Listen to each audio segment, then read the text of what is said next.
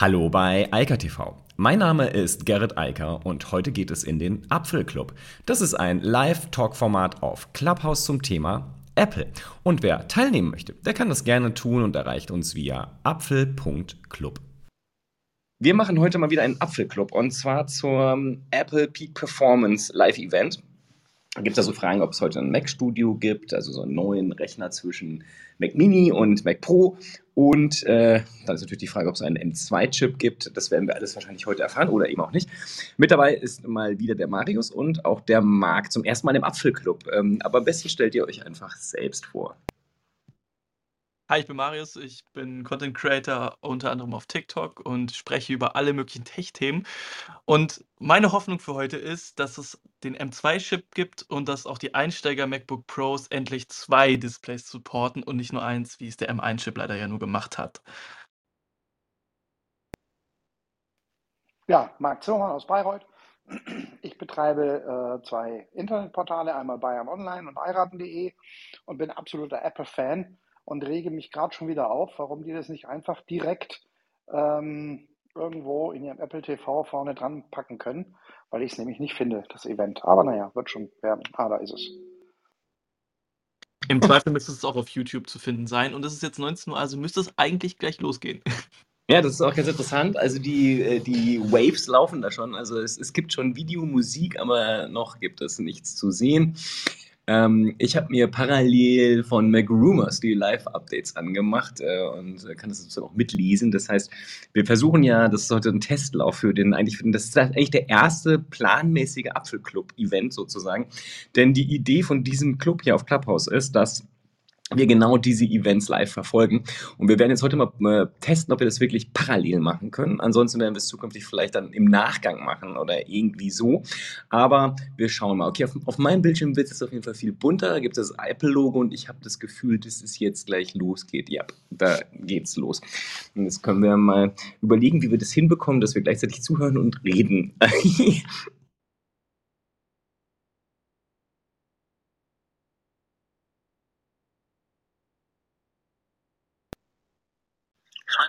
Scheint wohl aufs Zuhören rauszulaufen. Äh, zumindest habt ihr euch noch nicht getraut. Also, da ist gerade der Tim Cook und äh, der macht gerade die Introduction und äh, redet über das Apple TV Plus zuerst. Das ist doch schon mal was Interessantes. Ähm, tatsächlich benutze ich das und ähm, ja, interessante Frage, was es dort jetzt Neues geben wird.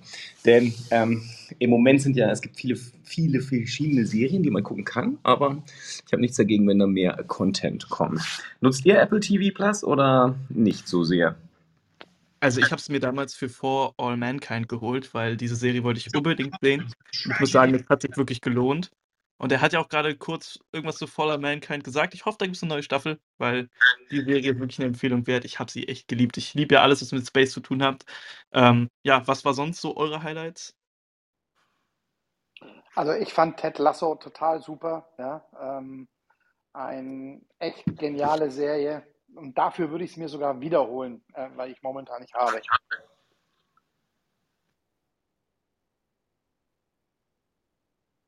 Äh, so, das richtig weg, selbst weggemutet.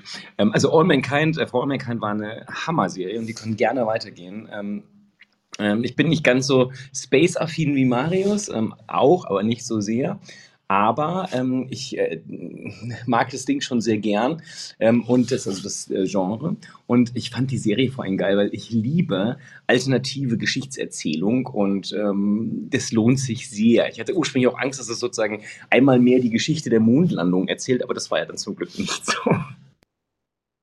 Ja, und genau das fand ich daran halt wirklich auch beeindruckend. Also, das hat mir sehr, sehr gut gefallen.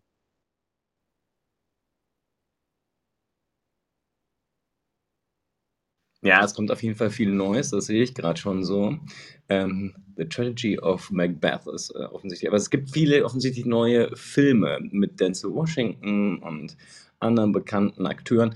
Ich glaube, Apple muss natürlich auch einfach nachlegen. Die, die, wenn man, also man kann Apple TV Plus ja relativ schnell durchgucken, also das, was einen interessiert, ähm, dann ist das erledigt und äh, da können sie auf jeden Fall liefern. Und ähm, das scheinen sie auch vorzuhaben, denn ich glaube, dieses ganze Thema äh, des äh, Streamings. Das ist noch lange nicht ähm, ausdiskutiert, wer dort tatsächlich am Ende des Tages gewinnt. Ähm, Netflix hat allerlei Probleme im Moment. Ähm, Disney Plus ist offensichtlich stark im Kommen. Und insofern ist da ganz offensichtlich noch Raum für Wettbewerb, den Apple auch nicht so freilassen will. Ja, ich finde es ganz, ganz geil, was hier MacRumors, die analysieren gerade auch, was Tim Cook anhat. ist auch geil. Also, ähm, ja, er hat einen blauen Pulli an, aber wichtiger, eine, ein gelbes äh, Apple Watch Band. Ähm, das, äh, ähm, ja, die Kombination aus blauem Pullover und gelbem Armband äh, schreibt zumindest MacRumor mal zu als Signal in Richtung Ukraine. Finde ich eigentlich eine, eine echt coole Sache, dass er das auch so offensiv macht. Sie haben jetzt ja gerade auch die ganzen Produkte aus den Stores genommen, wie viele andere Unternehmen auch. Also finde ich, finde ich sehr, sehr gut. Aber um auf diese Streaming-Sache kurz anzusprechen, ich finde es gut, dass sie auch jetzt mit Content weiter nachlegen, weil sie müssen es. Der Streaming-Markt ist ja echt noch mega segmentiert, beziehungsweise segmentiert sich ja gerade immer weiter. Und ich finde im Vergleich zum Mu Musikstreaming eigentlich voll interessant, weil da haben ja alle ungefähr die, das gleiche Angebot, aber bei Film ist das so komplett auf tausend Plattformen verteilt. Bin mal gespannt, wie sich das in der Zukunft noch entwickelt. Naja, ich denke mal, dass die großen Produzenten ihre eigenen Sachen machen und ähm, Apple zum großen Produzenten werden muss, weil sonst geht da nichts. Genau, und das kann ja gerade das reichste Unternehmen der Welt mal ganz entspannt auf jeden Fall tun. Und das tun sie ja auch. Ja, ich denke auch. Also äh, Content ist halt eigentlich ja sozusagen ähm, tief in der DNA von Apple verwurzelt. Und ähm, ja, das ist ja nicht nur das Thema Musik, sondern auch ganz klar das Thema Film und äh, da sind sie auch sozusagen in einem Kreativbereich ja unterwegs, also Kreativsoftware, also ob das jetzt Schnittprogramme sind oder was auch immer sie anbieten, das ist schon alles sehr für die Kreativbranche gedacht und das ist ja auch ein bisschen Teil ihres Image gewesen immer. Ähm, wenn wir übrigens noch bei Serien sind auf Apple TV Plus, die ich maximal großartig finde, also da hätten wir natürlich Foundation. Also das muss man sich einfach angucken. Also wenn man, wenn, also du sagst ja, du bist Science-Fiction-Fan, Marius, ähm, äh, dann gehört das dazu, wobei es da nicht so sehr um die Raumfahrt geht, aber ähm, auf jeden Fall viel sehr, sehr schön anzugucken und ähm, ja, das ist auf jeden Fall noch ein, eine weitere Sache neben For All Mankind, die man gut sehen kann. Und ähm, wenn man äh, die Partnerin oder Frau äh, erfreuen will, äh, The Morning Show ist auch sehr, sehr gut. Ähm, ist natürlich eine Comedy-Serie, aber sagen sehr feminin und äh, aber auch mit, einem, mit einer guten Story. Also Apple TV Plus hat schon was, aber wie gesagt, sie müssen noch so ein bisschen nachliefern und das wollen sie offensichtlich. Aber wir sind jetzt beim ganz anderen Thema, nicht bei iPhones. Also erstmal Tim lobt das iPhone 13, wie cool es ist, wie, was für nice Kameras hat, wie cool das Display ist. Und ich denke mal, das wird jetzt die Überleitung zum SE werden. Bin ich auf jeden Fall gespannt, was da ähm, kommen wird. Die Gerüchte haben ja gesagt, es wird im Prinzip optisch gleich bleiben, ein bisschen neuen Prozessor, neue Kamera und am Ende des Tages halt 5G bekommen. Das ist wahrscheinlich sogar das Wichtigste. Oha, Und es wird grün. Das war auch so ein Gerücht, dass es ein grünes ja. äh, iPhone gibt. Und das Coole Farbe jedenfalls. Ja. Also das Grün gefällt mir gerade auf jeden Fall schon mal sehr, sehr gut. ja, es ist halt, es ist auch faszinierend, ja, wie, wie, wie krass Apple halt ein Mode-Gadget geworden ist. Also das ist schon, schon faszinierend. Aber das ist das iPhone 13 übrigens tatsächlich, was in Grün kommt. Also scheinbar nicht das SE. Mal gucken. Ich muss mein iPhone 13 Pro verkaufen. Ich will dieses grüne iPhone haben. Ja, aber das, ah ja, jetzt hat es doch drei Linsen. Gerade hat es keine. Okay, und man kann es schon ab Freitag vorbestellen. Geliefert wird ab, äh, und ab dem 18. März. Das geht ja dann ziemlich schnell. Okay, Apple Silicon, das ist natürlich auch so ein Thema, was uns alle, glaube ich, sehr interessiert.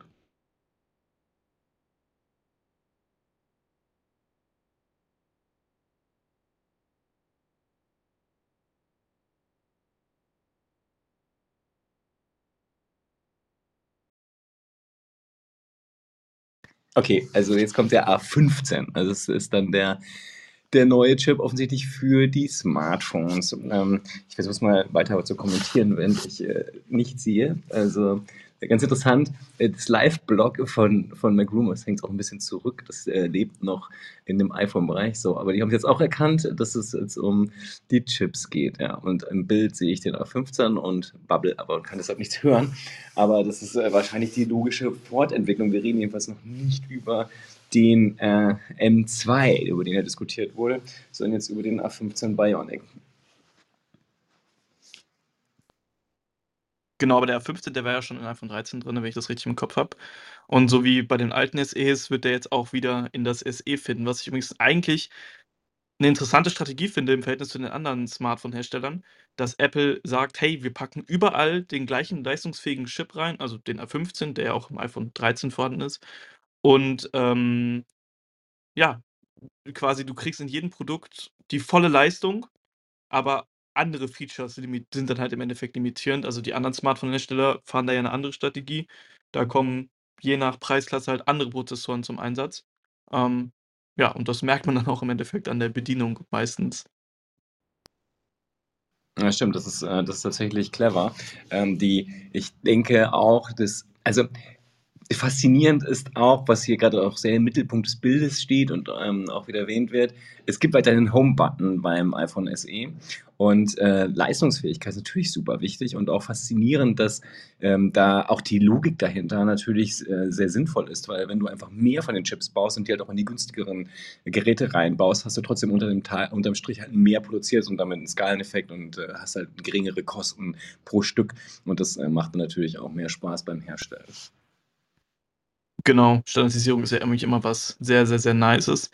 Ähm, vor allem, was kostet so ein Prozessor in der Herstellung? Das sind vielleicht ein paar Euro und wenn man den jetzt krass beschneiden würde, würde das wahrscheinlich nicht so einen krassen Unterschied machen im Verhältnis dazu, was man da halt für eine Langlebigkeit auch rausholt. Ich meine, der iPhone also A15-Chip im iPhone 13, der wird wahrscheinlich noch in fünf Jahren eine vernünftige natürlich keine gute, aber eine vernünftige Performance haben. Und jetzt sagen sie auch gerade, der ist 1,8 mal schneller als der im iPhone 8.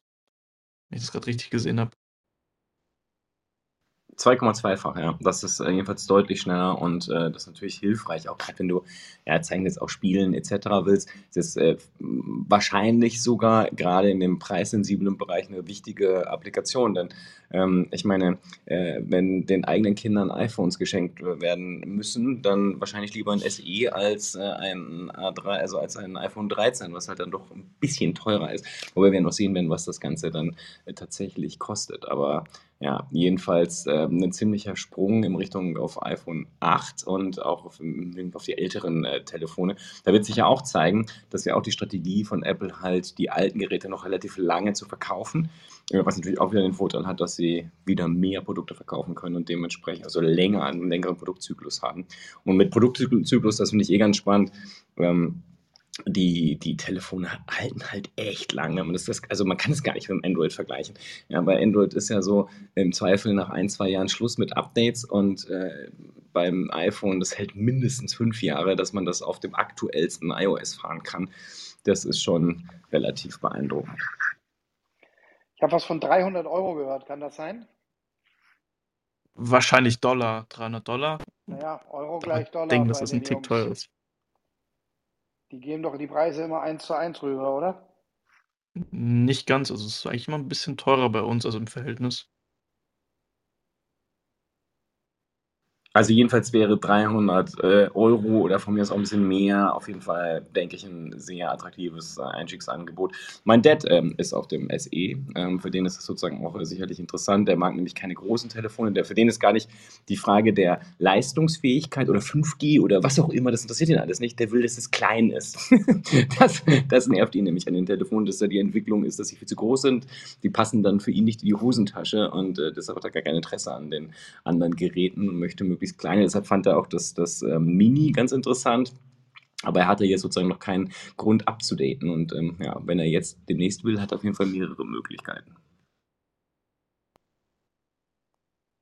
Ich finde es eigentlich ganz interessant, wie sie gerade eigentlich das Handy relativ gut reden, gerade dieses Display, was ja im Endeffekt immer noch das gleiche Display ist wie im iPhone 8 und schon ein Quantensprung im Verhältnis zu den Displays, die im iPhone 13 drin sind. Das ist halt gutes Marketing, ja. Ja, genau. zumindest, zumindest sehr gute PR. Also ich meine, das muss auch, ich, ich finde auch, das ist ganz interessant, dass, ähm, das muss halt auch jeder für sich entscheiden, wie wichtig äh, gewisse Features halt sind. Im Moment sind sie ja bei der Kamera, das ist natürlich ähm, äh, eigentlich die, die echte Killer-Applikation von, äh, von allen Smartphones, denn äh, die haben halt überall die normalen Kameras ersetzt, also außer im Profisegment. Und da ist natürlich die, diese Frage zum Beispiel viel wichtiger als die Frage von Displays oder Leistungsfähigkeit des Chips.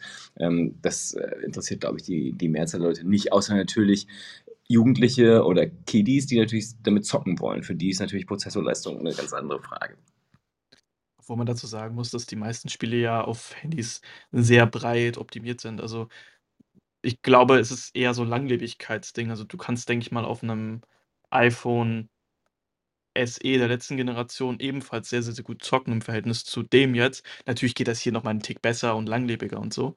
Aber ja, zocken ist auf jeden Fall ein wichtiger Punkt. Und das ist jetzt auch ein sehr interessanter Punkt, den Sie jetzt gerade besprechen, das Thema, äh, Responsibility, Nachhaltigkeit. Ähm, also, es soll noch stärker recycelbar sein, das, ähm, iPhone. Das ist sicherlich eine auch immer wichtigere Frage für viele Leute, die die Geräte kaufen. Ähm, da gehört halt nicht nur dazu, dass man das Operating System lange updaten kann, sondern halt, dass man auch das Gerät sinnvoll nutzen kann. Okay, hier stand mal Preis 429 Dollar ist für das SE und es ist ab März, also ab, ab dem 18. März verfügbar.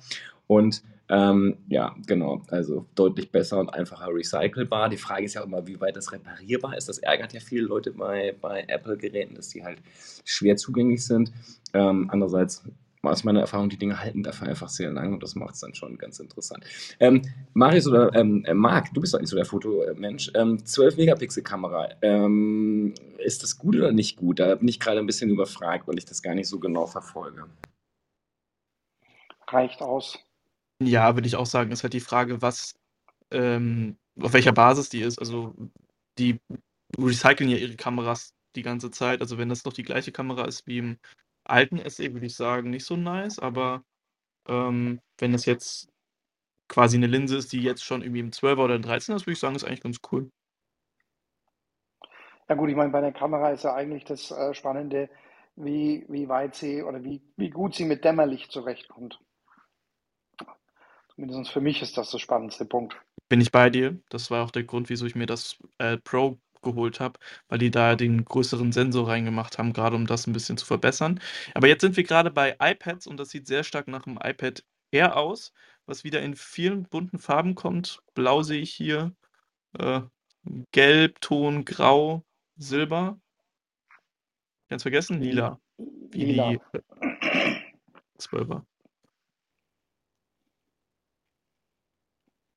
Das iPad Air ist, glaube ich, auch immer so das, was für die meisten eigentlich so der best die beste Wahl ist, weil 'nen Pro macht eigentlich ja nur Sinn, meiner Meinung nach, wenn du halt, ähm, das 12 Zoll haben möchtest. Aber wenn du einfach nur zeichnen möchtest oder in der Uni mitschreiben, ist das eher richtig nice.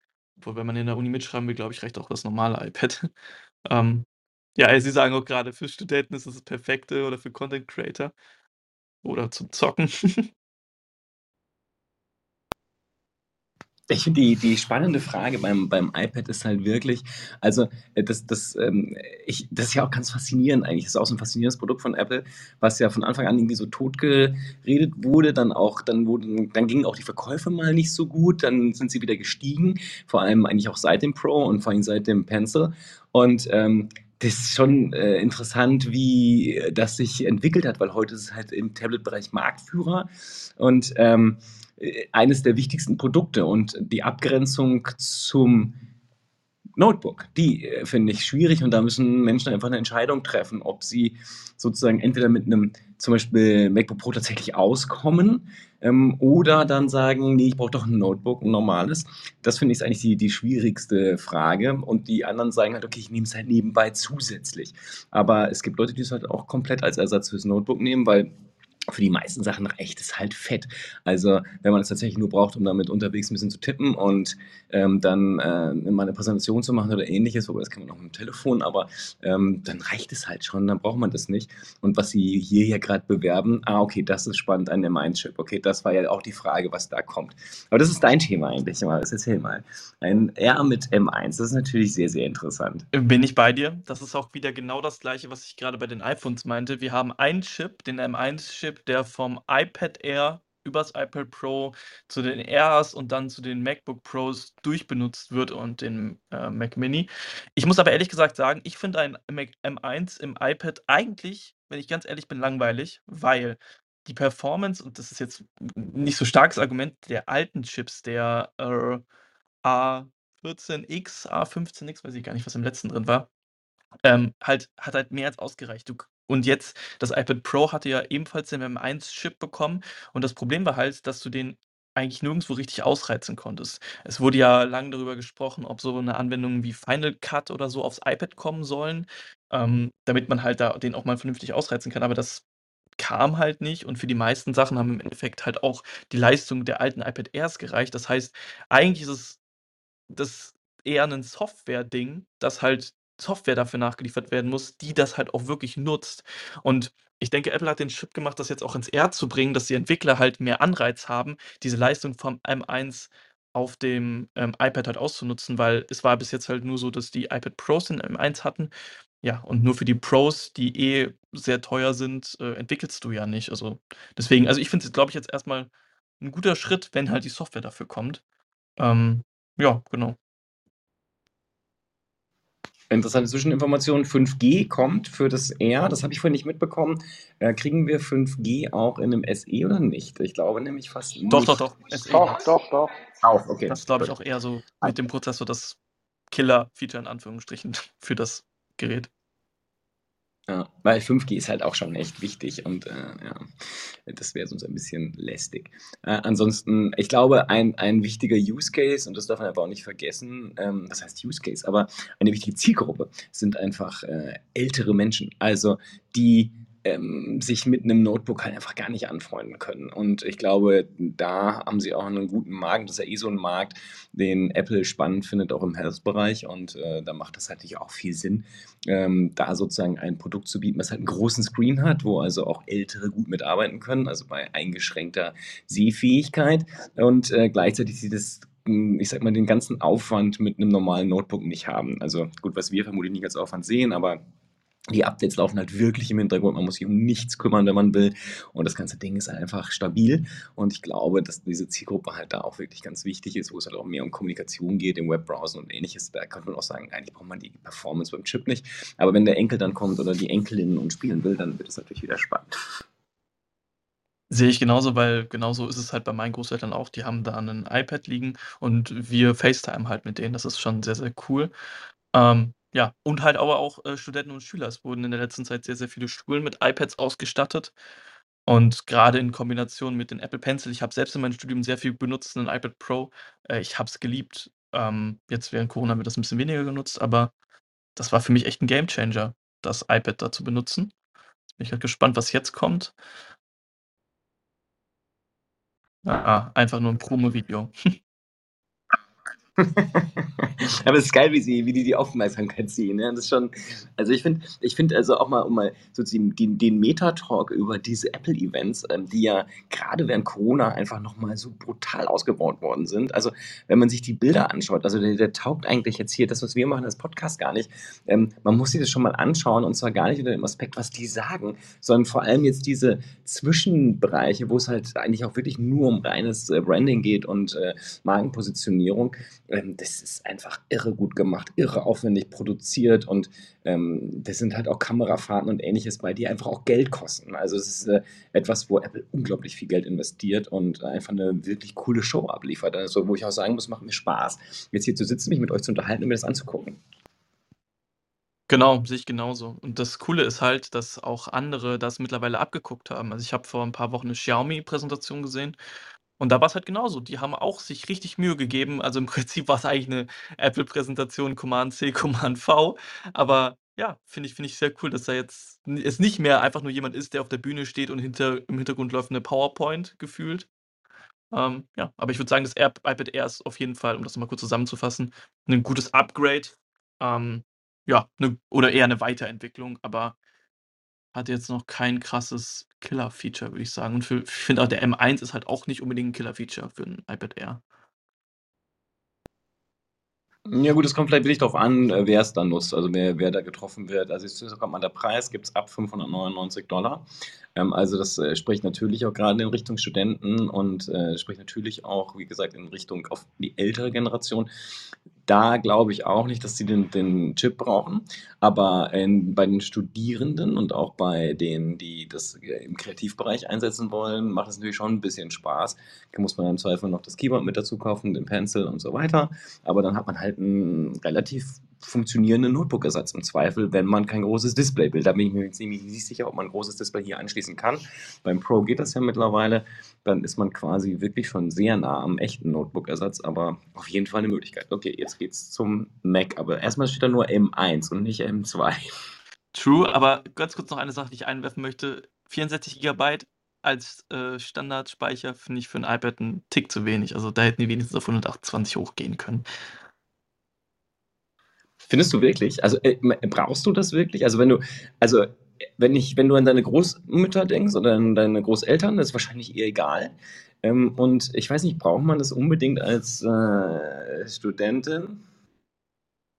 Es ist nice to have. Also ich hatte in meinem iPad 256 GB und ich hatte letztes Mal nachgeguckt, da sind halt äh, 180 GB belegt mittlerweile.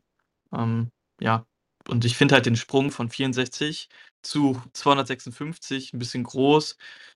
Hätten die standardmäßig äh, 128 genommen und dann 256 als nächste Stufe gesagt, hätte ich gesagt, ist okay.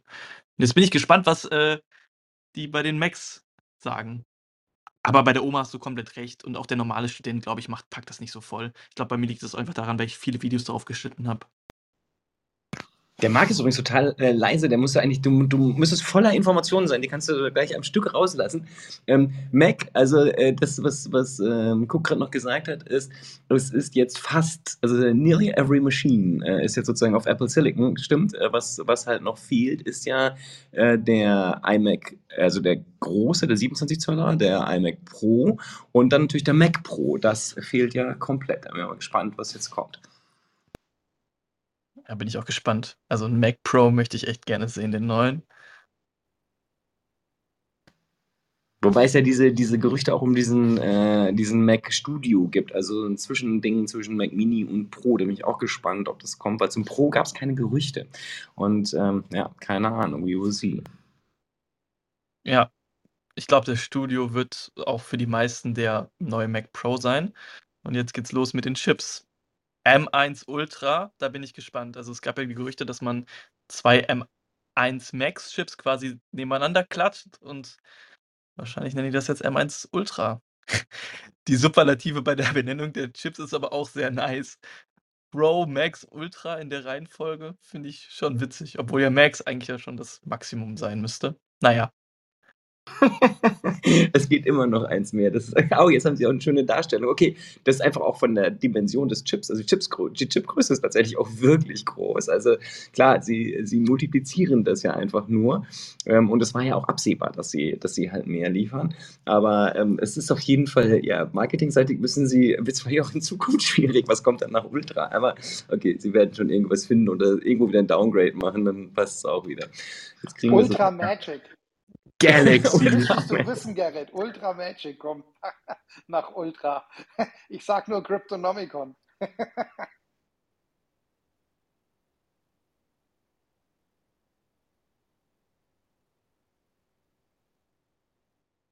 Um das mal kurz einzuwerfen, der M1-Chip an sich war schon von den Transistoren riesig. Der war einer der größten Chips und der M1 Pro ist ja so gesehen ähm, zwei M1-Chips, nicht ganz, aber der M1 Max sind quasi zwei M1 Pro-Chips nebeneinander. Und wahrscheinlich wird der M1 Ultra jetzt, wie gesagt, zwei M1 Max-Chips. Oh mein Gott, ist der Chip riesig. Ah, das ist der M1 Max gerade. Ups. Das musste ich auch denken. Also die drei Chips nebeneinander, also diese Generation, das ist schon echt groß, was sie da jetzt bauen. Wobei das ja letztlich auch egal ist. Also es kommt auch darauf an, in welche Geräte die rein sollen. Aber offensichtlich, äh, es scheint dann keinen M2 zu geben, sondern das ist halt dann eine Zwischen Zwischengröße, bevor sie dann irgendwann die, die Zahl äh, updaten. Aber vielleicht kommt ja noch was, mal schauen.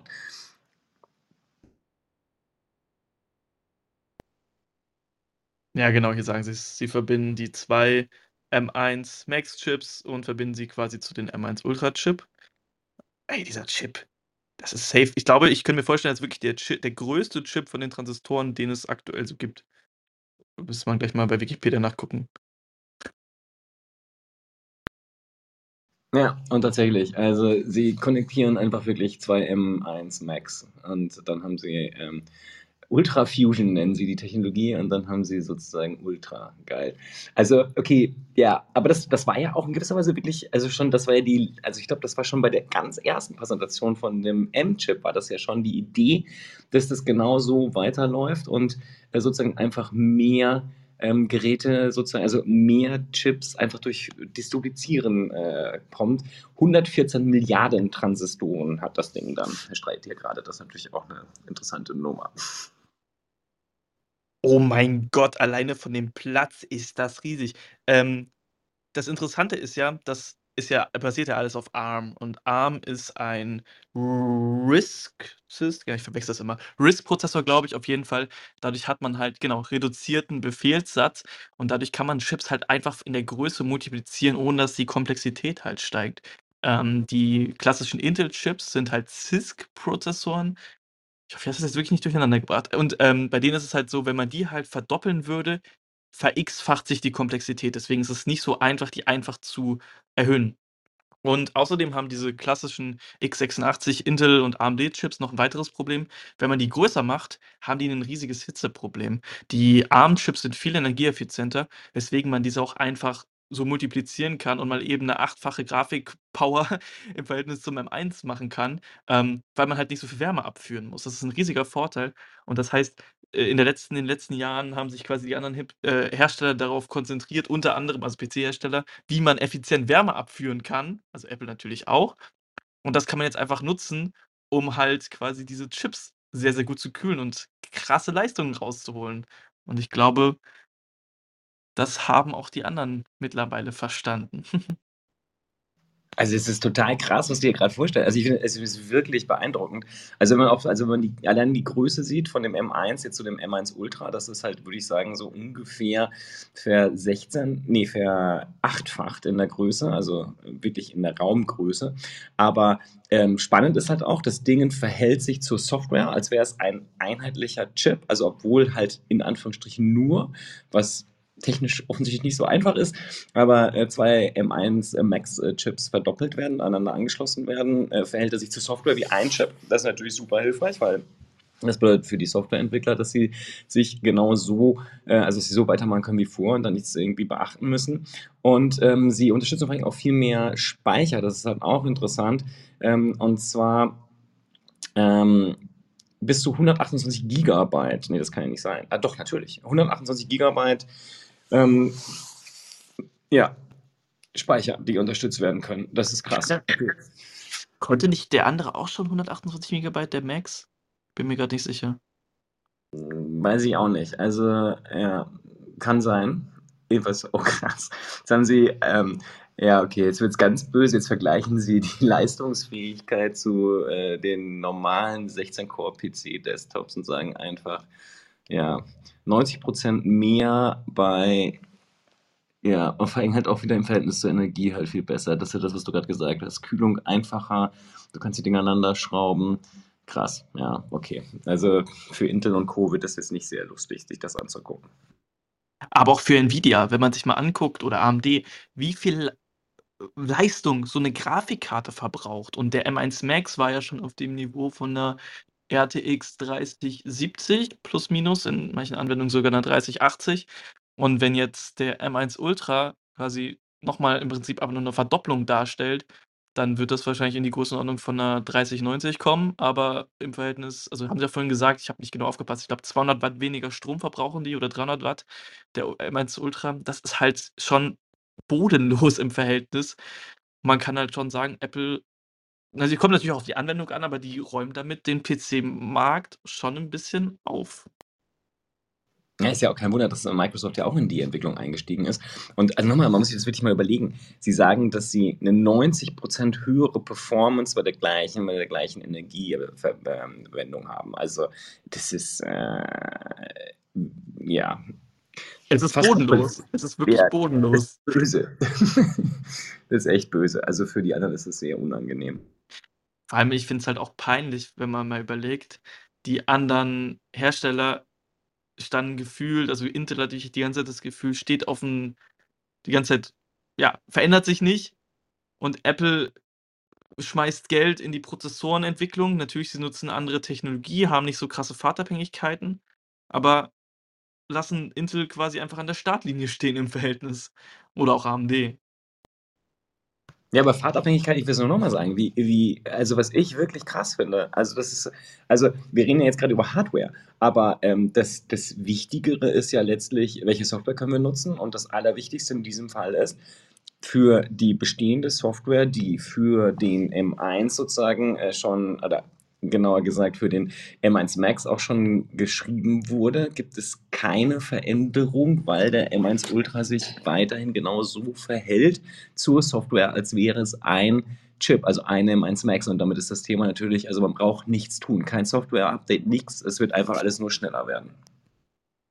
Ja, das ist äh, echt beeindruckend. Ähm,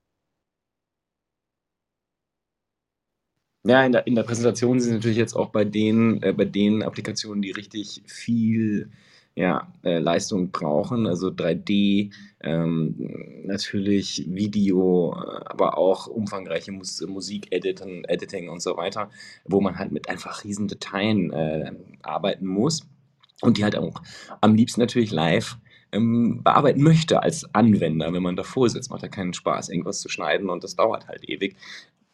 Ganz egal, ob es Audio oder Video ist. Und ähm, muss ja auch einfach ganz klar in die Zukunft sehen. Ähm, dreidimensionale Themen werden noch wichtiger werden. Das heißt, Leistungsfähigkeit ist ja nicht nur jetzt wichtig für das, was wir heute normal tun, sondern wird ja in die Zukunft gedacht einfach auch für jedermann wichtig. Also auch für die, die in Anführungsstrichen nur so ein bisschen hobbymäßig nebenbei ähm, irgendwelche 3D-Sachen demnächst ähm, generieren wollen. Es war doch so, dass die Apple-Brille in den Gerüchten gesagt wird, dass da zwei M1 Max-Chips drin sein sollen, ne? Also im Prinzip ja ein M1 Ultra. Ja, vor allem wäre das ja noch viel besser, weil der ja deutlich leistungsfähiger ist, wenn ich es richtig verstehe. Also es ist ja sozusagen nicht nur eine Verdoppelung an der Stelle. Also außer ich habe das jetzt falsch verstanden, aber ähm, ich äh, verstehe es zumindest so, dass da noch äh, ja, obwohl, hm, ja, das, das, das ist noch nicht so klar. Also ich weiß nicht genau, wie die Leistungsfähigkeit äh, 2 M1 gegen 1 M1 Ultra ist, aber ich vermute, dass das besser sein muss, sonst macht es keinen Sinn, was sie hier tun. Also, wenn ich es richtig verstanden habe, ähm, skalieren die Chips relativ linear. Also, wenn du die Anzahl der Kerne verdoppelst, hast du doppelt so viel Leistung. Also, und wenn du einfach nur zwei M1 Max aneinander klatscht, dann glaube ich, dürfte es ziemlich genau eine Verdopplung sein. Und das ist eigentlich, wenn man schon den Mac sich anguckt, echt gut am Ende des Tages. Ähm, ja, bin mal gespannt, auch in was für ein Gerät der jetzt reinkommt. Darüber wurde ja noch gar nicht gesprochen. Ich tippe auf einen diesen Studio, das könnte sehr gut sein. Das würde auf jeden Fall passen vom Ding her. Oder halt der iMac Pro. Ähm, ja, und ich glaube, genau darüber wird jetzt gesprochen. Also ich, ich tippe, noch kann ich ja, ich tippe auf Studio, ich tippe auf den normalen iMac, aber den 27 Zoller. Also nicht den äh, 27 Pro. Marc, du hast dein Mikro offen. Ja. Ehrlich gesagt, ah ja, da ist der Mac Studio. Was ja im Prinzip ein Mac Mini scheinbar ist, welcher ein bisschen höher ist. Und was wir auch im Hintergrund sehen, ich bin mir jetzt, ja, das ist ein neues Display. Oder ist das das XDR-Display. Da bin ich mir jetzt gerade gar nicht sicher. Wer wird uns wahrscheinlich jetzt erzählt werden. Ja, Studio-Display, es gibt ein neues Display, das war auch Sehr geil. Das ist sehr, sehr nice. das, das ist das Produkt, worauf ich am meisten gewartet habe, ein neues Display. Das ist schön. Ähm, ob ich ein Mac Studio will, weiß ich noch nicht, äh, weil, mm, ja, das ist dann die Frage, ob man ein iMac will oder ein Mac Studio. Das ist vielleicht die Frage. Und die Frage ist dann vielleicht auch, vielleicht soll es gar keinen iMac 27 Zoll mal geben. Das wäre natürlich auch eine interessante Überlegung. Ähm, weiß nicht warum, aber vielleicht können sie so gewisse Probleme lösen, indem sie das Ding einfach rauslagern. Ja, spannend. Also das, äh, gut, das ist aber ach, echt gut gespoilert worden in diesem Fall. Nicht gut für Apple, aber äh, das kam ja tatsächlich heute, dass es genau diese beiden Produkte geben wird. Und ähm, das ist ähm, auf jeden Fall eine sehr, sehr spannende Entwicklung und auch, denke ich, ein guter Platz, diesen neuen Chip unterzubringen. Ich denke, es ist halt ein Kühlungsding. Ähm, weil sonst sehe ich es nicht. Also, das Einzige, was ja auch noch ein Vorteil ist im Prinzip von so einem Studio-Ding, sieht man jetzt hier gerade auf dem Bild, man hat vorne die beiden USB-C-Anschlüsse und den SD-Kartenanschluss. Das hatte ich beim iMac, also, immer so ein bisschen komisch gefunden, dass man gerade bei den neueren, die so extrem dünn sind, immer so hinten die SD-Karten reinstecken musste. Ähm, ja, mal gucken. Jetzt geht es erstmal ums Design von dem Ding. Sieht ja so aus eigentlich quasi wie so 2 Mac Minis, die so aufeinander gestellt sind, plus noch 'n paar Kühllamellen. Aber von der Kühlung müsste es ja eigentlich möglich sein, den den, ähm, M1 Ultra auch in den iMac reinzustecken. Aber ich bin übrigens bei dir, ja, das macht Spaß, aber tatsächlich arbeite ich selbst gar nicht mit SD-Karten, brauche ich nicht. Ähm, aber gut 2, die die USB-C-Anschlüsse nach vorne zu haben, ist natürlich sehr angenehm, anstatt die nach hinten zu hängen. Einige werden das nicht so mögen, aber die können das ganze Gerät dann ja umdrehen. Dann sehen sie die Anschlüsse nicht. Das ist ja sozusagen auch so eine, äh, ja, einige mögen es halt nicht. Okay, ich sehe gerade, gekühlt wird er von unten. Ja, das macht Sinn, anders geht es auch nicht. Und ja, spannendes Design. Es ist zwar nur eine Box, aber das Innendesign ist sehr interessant. ja. Es ist halt eigentlich nur Kühlung gefühlt und eine dünne Platine, wo der Chip drauf sitzt. Das ist, finde ich eigentlich ganz witzig. Also gerade wenn man sich mal anguckt, wie groß das Motherboard von einem äh, MacBook Air mit M1 ist, das ist halt winzig. Es, es muss halt nicht mehr so fett sein wie früher. Und ja, ich glaube hier, die, die Designentscheidungen wurden hier hauptsächlich für die Kühlung getroffen, obwohl dann die kleinen Löcher unten keinen, nicht so viel Sinn ergeben. Ja, es ist, Sie haben es ja gerade gezeigt, das ist echt, also wirklich beeindruckend. Das, also ich würde auch sagen, ein Drittel, ein Drittel dieses äh, Mac Studio besteht aus der Platine. Der, der ganze Rest, zwei Drittel, sind nur Kühlung und äh, das, die saugen sozusagen von unten aus dem Boden die Luft an und pusten sie oben wieder raus und saugen sozusagen die kühle Luft einmal über die, die Platine drüber. Es gibt sehr viele Anschlüsse, das ist interessant. Also klar, Audio, HDMI, äh, zweimal normal USB, äh, Ethernet und viermal, wenn ich das richtig sehe, USB-C. Das ist natürlich ähm, ja, ausreichend wohl für USB-C, sondern auch äh, Thunderbolt. Ja. Ähm, was ich gut finde, ist, dass es 10 GB LAN ist, weil das macht halt in einem Studiorechner echt Sinn, wenn man große Dateien in den NAS oder so hin und her schaufeln möchte. Genau, wir haben insgesamt sechs USB-C-Ports. Die vorderen haben 10 Gigabit, die hinteren sind Thunderbolt. Das ist super, finde ich gut. Ergibt Sinn für einen Studiorechner. Richtig, der Name ist da Programm. Und okay, auch die Puristen werden damit leben können, dass sie ein Kabel dann von dem Gerät, also von dem Studio-Rechner zum Studio-Display haben. So, rauskommen soll es, ähm, wow. Nee, Entschuldigung, ich sehe jetzt gerade nur das oben drüber, ne, da haben sie noch gar nicht so gesagt. Ich bin auch auf den Preis sehr gespannt, äh, da kommen wir wahrscheinlich auch noch zu. Was ich auf jeden Fall super finde, dass man da vier XDR-Displays anschließen kann und noch ein 4K-Monitor. Das ist auf jeden Fall schon mal gut. Die Frage, die ich mir gerade stelle, ist, ah, da kommt jetzt der Vergleich. Da ist jetzt auch noch auf einmal wird der Pro eingeblendet. Ich wollte nämlich sagen, brauchen wir jetzt überhaupt noch einen Pro? Gute Frage. Ich glaube ehrlich gesagt nicht. Also gerade im Vergleich, also was Videoschnittanwendungen gibt, da fressen ja schon der hier ähm, der Max im Prinzip dem Pro in manchen Anwendungen halt auf. Ja, und vor allem, also, wer will so eine riesen Kiste auf dem Schreibtisch oder drunter stehen haben, wenn man es nicht braucht, ja, als Leistung? Das ist ja noch die nächste Frage. Und was ich interessant finde daran, also das ist jetzt nur eine These. Ich kann mir nicht vorstellen, dass sie den iMac 27 tatsächlich äh, rausschmeißen. Aber wenn sie es tun, eigentlich ist es nicht dumm, weil man sozusagen dann die hardware-seitige Entwicklung schneller mitmachen kann, weil es macht eigentlich keinen Sinn, sich ein neues, neuen iMac mit Display zu kaufen, nur weil man einen schnelleren Rechner haben will. Ja, sehe ich genauso. Also klar, die sind schön schmal auf dem äh, Schreibtisch, aber ja, jetzt bin ich gespannt auf den Ultra im Verhältnis.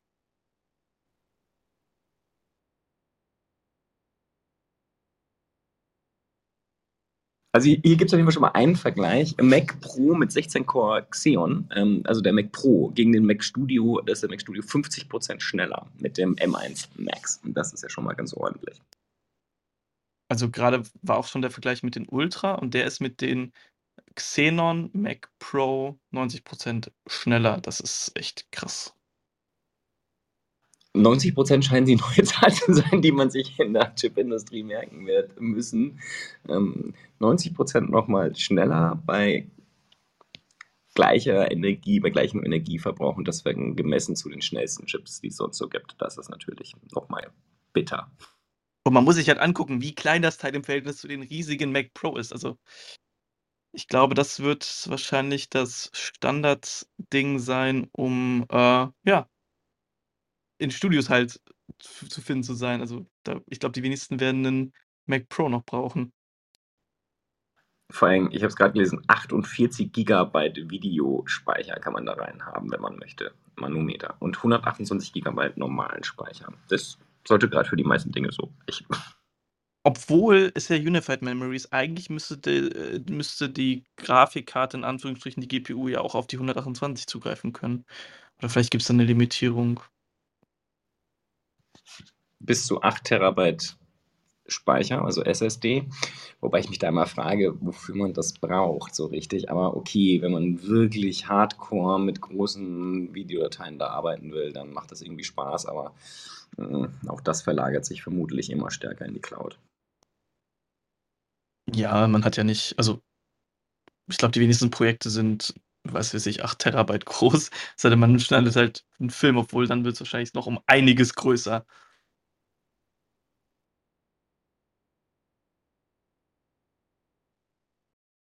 Also die Zahlen von dem Gerät sind einfach irre. Also das ist, ich, wenn ich das lese, habe ich das Gefühl, dass sie den Pro damit ersetzen wollen oder sich vielleicht die Tür offen halten, irgendwann nochmal ein Pro zu bringen. Aber eigentlich, wenn ich mir die Leistungszahlen hier so anschaue, die sie einblenden, macht das überhaupt keinen Sinn. Also jetzt aktuell zu dem alten Mac Pro ähm, will ich natürlich den Mac Studio und ich weiß nicht, warum ich jetzt warten sollte auf einen neuen Mac Pro. Ja, glaube ich, sehe ich genauso. Vor allem auch das Ding ist ja, ähm, sie positionieren ihn ja für beide Dinge. Also einmal um den Mac Pro zu ersetzen, aber auch um den iMac zu ersetzen. Und ich glaube, das stützt auch deine These, dass es vielleicht gar kein iMac mehr geben wird. iMac äh, 27 Zoll. Ähm, ja. Ich bin mal gespannt, wie teuer das Display wird. Ja, davon wird es in gewisser Weise abhängen, ob, äh, ob das sozusagen ein, ähm, äh, ob das ein iPad-Ersatz, äh, Quatsch, ein iPad, ein iMac-Ersatz werden kann. Also ich bin mir, also wie gesagt, ist, ich bin mir da nicht sicher, ob sie das machen wollen, aber es würde in gewisser Weise Sinn ergeben, auch wenn man sagt, okay, ich, äh, ich nehme dieses Display und packe da dann halt sozusagen auch einen normalen Mac Mini dran. Da wurde jetzt noch gar nicht drüber gesprochen, was mit dem passiert. Ähm, der wird weniger leistungsfähig sein, ganz klar, wird aber wahrscheinlich einen anderen Price-Tag haben. Hier sieht man jetzt auch mal den, das Mac Studio, das ist schon größer. Das erinnert mich an den alten, also an das alte, äh, von der Größe an das alte, ähm, äh, an den alten ähm, äh, Apple Mini. Also weiß ich nicht genau wie, äh, in Zentimetern haben sie nichts gesagt, aber es sieht ziemlich groß aus jedenfalls. Und ähm, das Studio-Display, also dieses neue 27 Zoller, kann halt einfach dafür sorgen, dass ja, wenn man äh, dann das, äh, den, den iMac tatsächlich den großen Adapter legen kann, vielleicht. Yep, der Vergleich zum alten Mac Mini passt echt gut. Also sieht wirklich sehr, sehr ähnlich aus.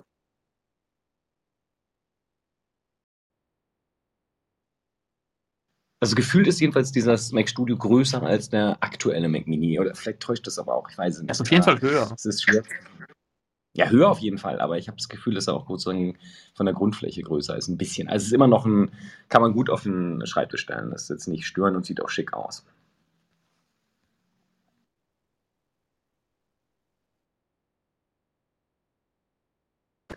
Also auch nochmal eine Zahl einfach zum, zum Vergleich. Sie sagen halt, der M1 Ultra ist 80% schneller als der schnellste Mac Pro, den es aktuell gibt. Also ja, da gibt es nicht so viele Gründe, noch länger zu warten, bis ein Mac Pro kommt. Also ich habe gerade noch mal kurz überlegt, was vielleicht aus dem Mac Mini wird. Ich könnte mir vorstellen, dass der Mac Mini den Mac Pro noch als Chip bekommt, sodass man quasi zwei normale Computer von Apple hat, also einmal den Mac Mini mit den M1 oder den Pro und den Studio mit den Ultra oder den, welchen habe ich jetzt vergessen, den Max. Ich glaube, das würde eigentlich sogar ganz sinnvoll sein, weil im Prinzip der einzige Unterschied zwischen denen ja ist ja die Wärmeentwicklung eigentlich.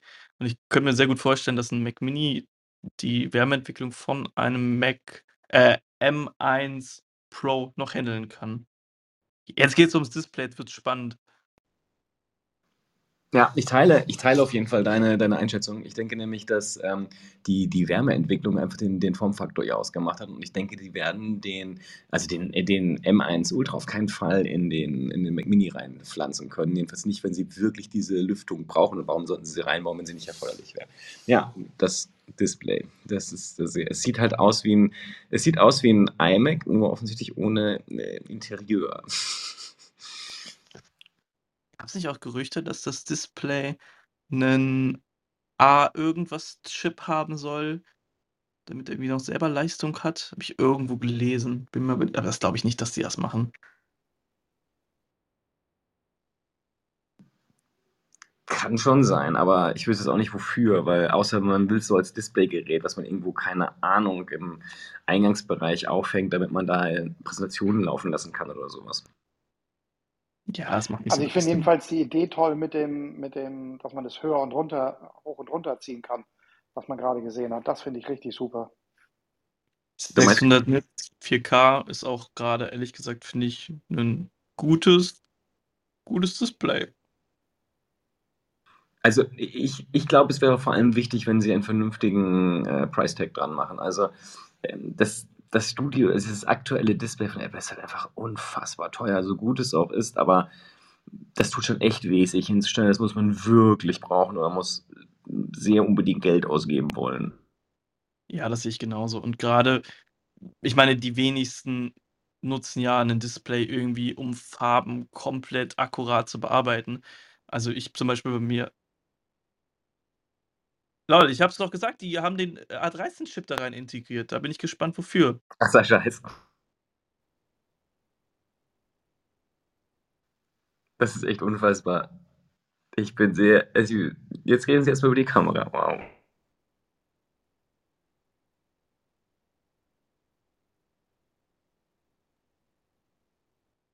Also, wenn ich das richtig verstehe, einfach um so Center Stage und so zu ermöglichen, aber irgendwie finde ich das grad 'n bisschen komisch, dass sie den da reinmachen. Also, wofür?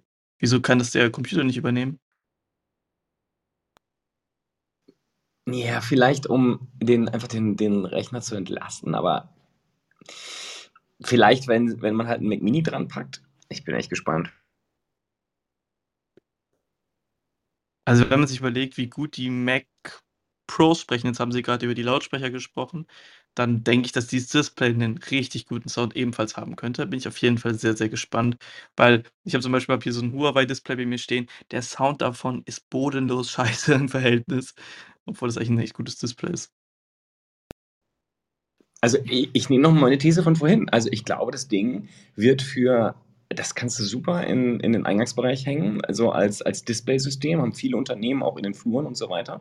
Und du kannst darüber halt auch Videokonferenzen abhalten. Also, überleg doch mal, 'n A13 reicht doch locker, locker, locker, locker, um 'ne Videokonferenz zu übertragen. Du brauchst überhaupt keinen Rechner da dran anschließen. Ich weiß nicht, warum ich dieses Setting haben will, aber, ähm, du erschlägst das ganze Audio-Video äh, Zeug einfach mit dem Display. Ja, stimmt. Hast auf jeden Fall recht. Und faktisch reicht der A13 ich weiß nicht, in welchem iPhone ist der gekommen, aber der also, der kann 'ne ganze Menge. Also, da kannst du auch im Web mit browsen. Also, d das Ding ist 'n, ja, vollständiges, großes Tablet. Es war das iPhone 11, wenn ich jetzt grad richtig im Kopf habe. Also das ist schon gut Leistung für 'nen Display. Und wenn die das nur dafür nutzen sollten, um hier dieses Audio und Videosystem zu machen, dann würde mich das schon 'n bisschen wundern, ehrlich gesagt. Gut, äh, dann können wir noch weiterreden. Du kannst natürlich äh, da kannst damit Apple TV eigentlich machen. Ich weiß nicht, ob er reicht der A13, um die 4K zu unterstützen vollständig? Würde ich Das sagen, die Frage spontan ja. Also, wenn ja, dann reicht das Ding für sehr viele Sachen. Also, was ich auch cool finden würde, das haben sie jetzt noch nicht gezeigt, dass es wie beim iMac cool wäre, wenn sie einen Ethernet-Anschluss im Stromkabel drin hätten vom Display, weil dann hätte man ja im Endeffekt ein Kabel, was vom Display zum Mac Studio gehen würde und halt, ja, ein Stromkabel, was dann noch zum Display gehen würde und man darüber auch Ethernet haben könnte. Das wäre nice. Also, MacRumor schreibt grade 3 USB-C, äh, plus Thunderbolt port to connect your Mac, äh, with a single cable. Also, das klingt genauso, dass sie genau das unterstützen wollen. Also, scheinbar mit Stromversorgung. Ja, es ist 96 Watt, wird unterstützt, also du kannst das Notebook auch gleich mitladen. Das heißt, du wirst damit sicherlich auch den den, ähm das Mac Studio Ding versorgen können. Ja, ist die Frage. Bin ich mal gespannt, wie viel Watt das verbraucht. Jetzt kommt auf jeden Fall erstmal ein Promo-Film, wo die beiden in Action gezeigt werden und es beginnt mit irgendeiner. Was war das denn gerade für eine Animation? Irgendwas in der Luft, lol, und riesige AirPods.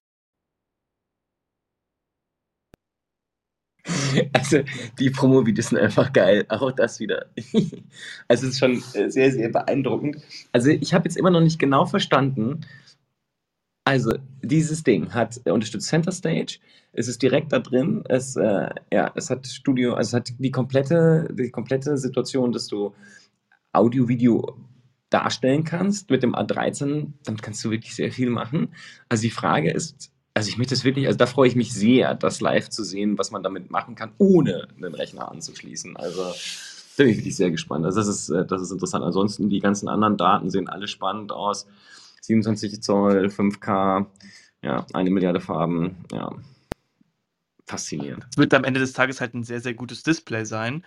Ähm, aber wenn die wirklich den A13-Chip nur für Center Stage ETC benutzen, weiß ich nicht, ob das so nötig ist. Also, keine Ahnung. Aber warte mal, warte Ich mal, warte mal ganz kurz. Das große Problem ist ja, dass die alten iPads, äh, Quatsch, die ähm, iMacs und MacBooks und so ja keine vernünftige Signalverarbeitung haben. Und wenn die da jetzt die Frontkamera von einem iPad reinmachen und der M, äh, der, der, der A13-Chip im Endeffekt gefühlt nur für die Signalverarbeitung da ist, dann wird diese Frontkamera von diesem Display sehr, sehr, sehr, sehr gut werden. Und dafür würde sich ehrlich gesagt dann schon ein äh, A13-Chip lohnen, damit man echt mal eine vernünftige Bildqualität hat. Ja, ja, stimmt. Das auch, ähm, ja, um es nach unten sozusagen, also die Upgrade-Fähigkeit für die alten Geräte, die schon überall rumstehen. Ab 1999 soll es, äh, Dollar soll es das Mac Studio geben und das Studio Display, jetzt bin ich gespannt, was da kommt. Ab 1599, oder nein, das kostet 1599 Dollar. Okay. Also ehrlich Das gesagt, ist, äh, oh, ich glaube, das ist doch, doch noch ein Tick zu teuer, oder? Wie seht ihr das? Ja, Also ich glaube, ich würde es mir nicht hinstellen, einfach nur um ein Apple-Display zu haben. Leider nicht. aber wie du gerade schon sagst, leider nicht. Du hättest es schon gerne, ne? Ähm, und genau das ist der Punkt. Deswegen ist das genauso teuer, weil es halt genug Leute gibt, die das kaufen. Du hast Apple perfekt durchschaut. Du hast natürlich komplett recht. Mist, ich wollte gerade gucken, was das äh, Pro-Display äh, kostet, äh, also das XDR, aber das ist dummerweise ist der Apple Store natürlich gerade down. Jetzt muss ich mir den Preis woanders erholen. Ähm, ich weiß nicht, wie das im Verhältnis dazu ist. Ähm, das wäre jetzt die spannende Frage. Gefühlt doppelt so teuer, bin mir aber nicht hundertprozentig sicher. Warte mal, warte mal, haben Sie gerade was zum Mac Pro gesagt?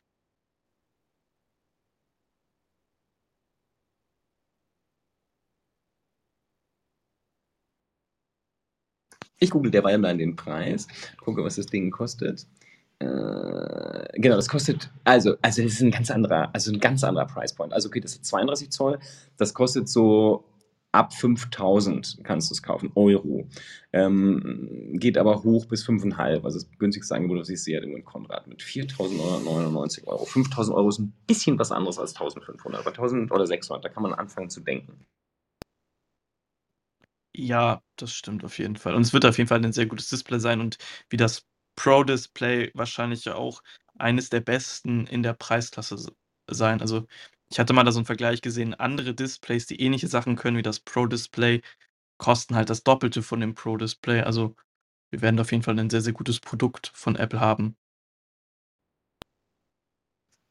Die, die spannende Frage ist halt wirklich jetzt, wie sich der, also wie sich der eigentlich der iMac da einfindet. Also das, also äh, wenn wir mal kurz nehmen, äh, 1600 für das Display, gut und 2000 für das aktuell für das Studio wäre natürlich hammerteuer, weil dann sind wir, dann sind wir bei dreieinhalb. Das wäre, ähm, ja wohl, das ist die Oberklasse von dem alten iMac, würde ich sagen. Also das ist sozusagen, wenn man das iMac voll ausreizt, dann ist man da hätte aber jetzt hier wahrscheinlich nicht das voll ausgereizte äh, Mac Studio.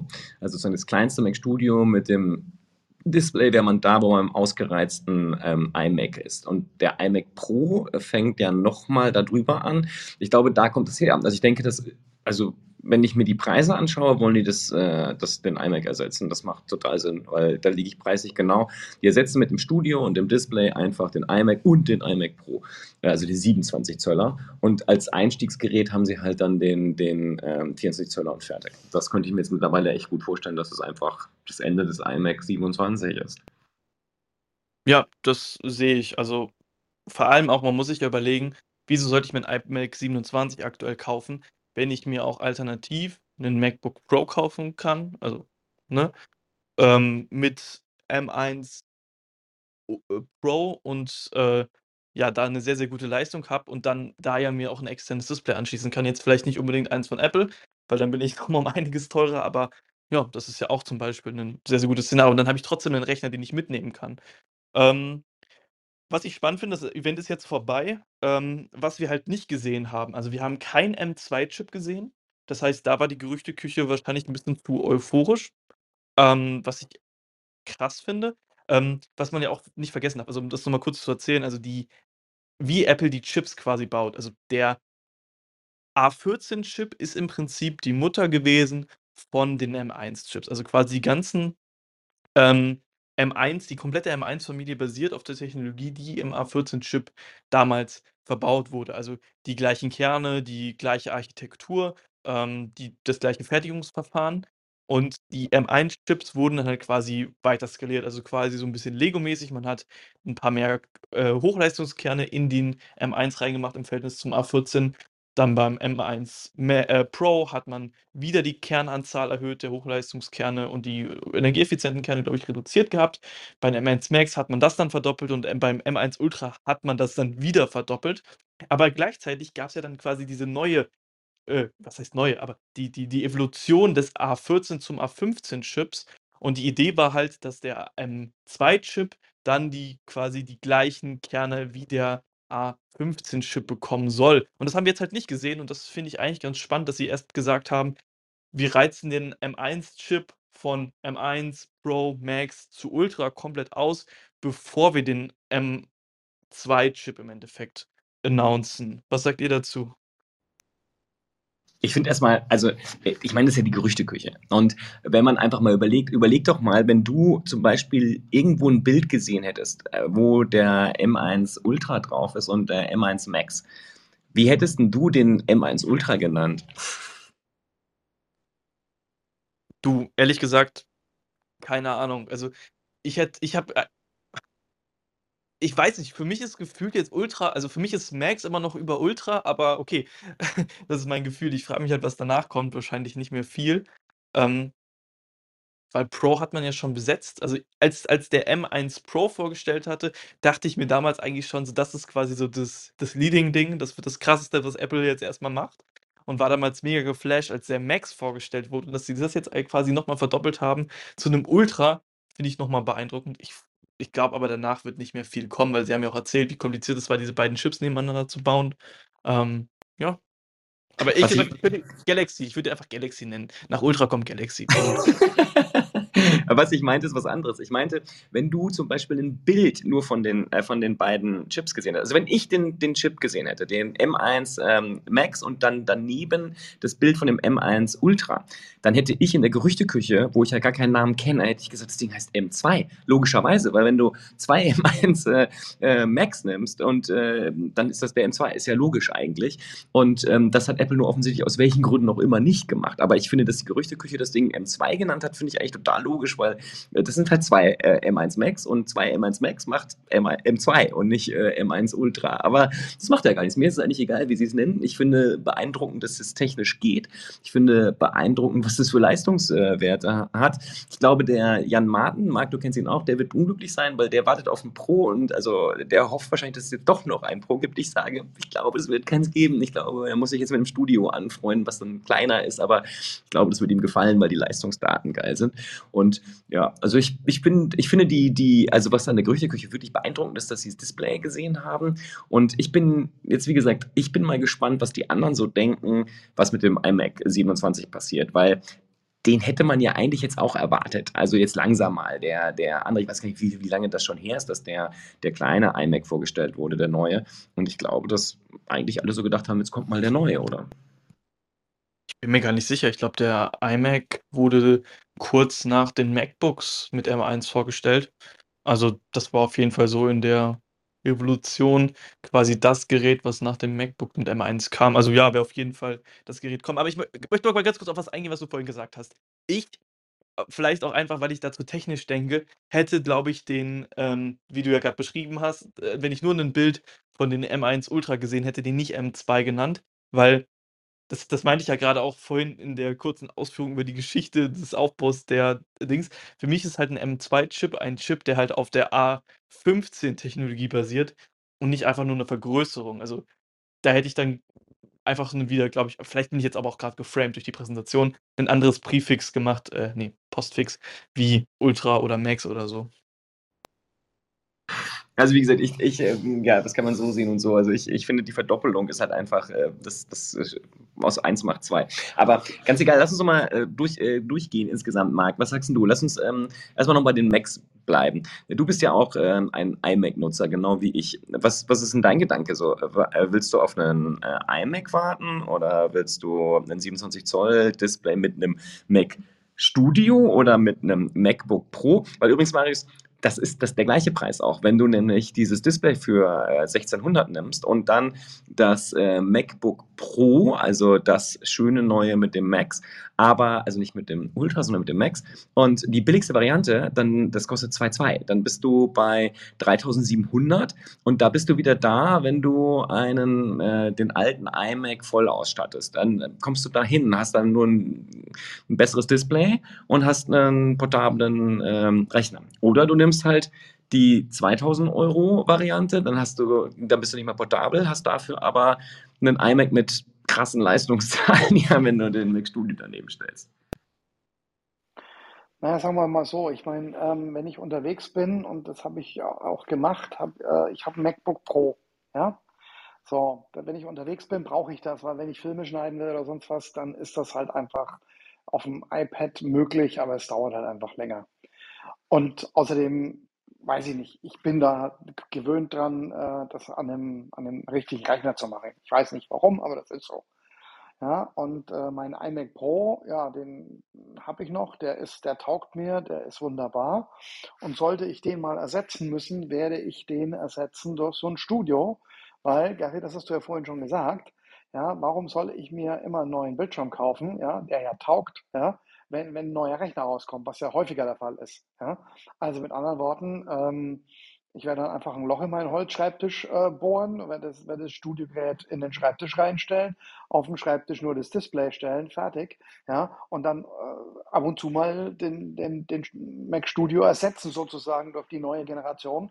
Und das war's dann. Ja. Das Einzige, was ich noch ganz spannend finde, ist das mit den mehreren Bildschirmen. Ja, ähm, das, ich habe momentan zwei, aber zukünftig würde ich dann auch, ich habe extra, der, der Beistell-Display äh, ist ein richtig gutes, aber das verliert halt völlig neben dem iMac Pro Display. Ja, und deswegen würde ich wahrscheinlich vielleicht sogar zwei Displays kaufen und einen Rechner nochmal kurz zwischen eingeworfen, der Apple Store ist wieder da. Also das Studio Display, es war ja klar, ja, also das ist die, die Eurotex. Also das Studio Display, ähm, ah nee, es ist nicht die Eurotex, Entschuldigung, äh, Entschuldigung, das, doch ist es. Ich bin jetzt gerade bei dem Studio.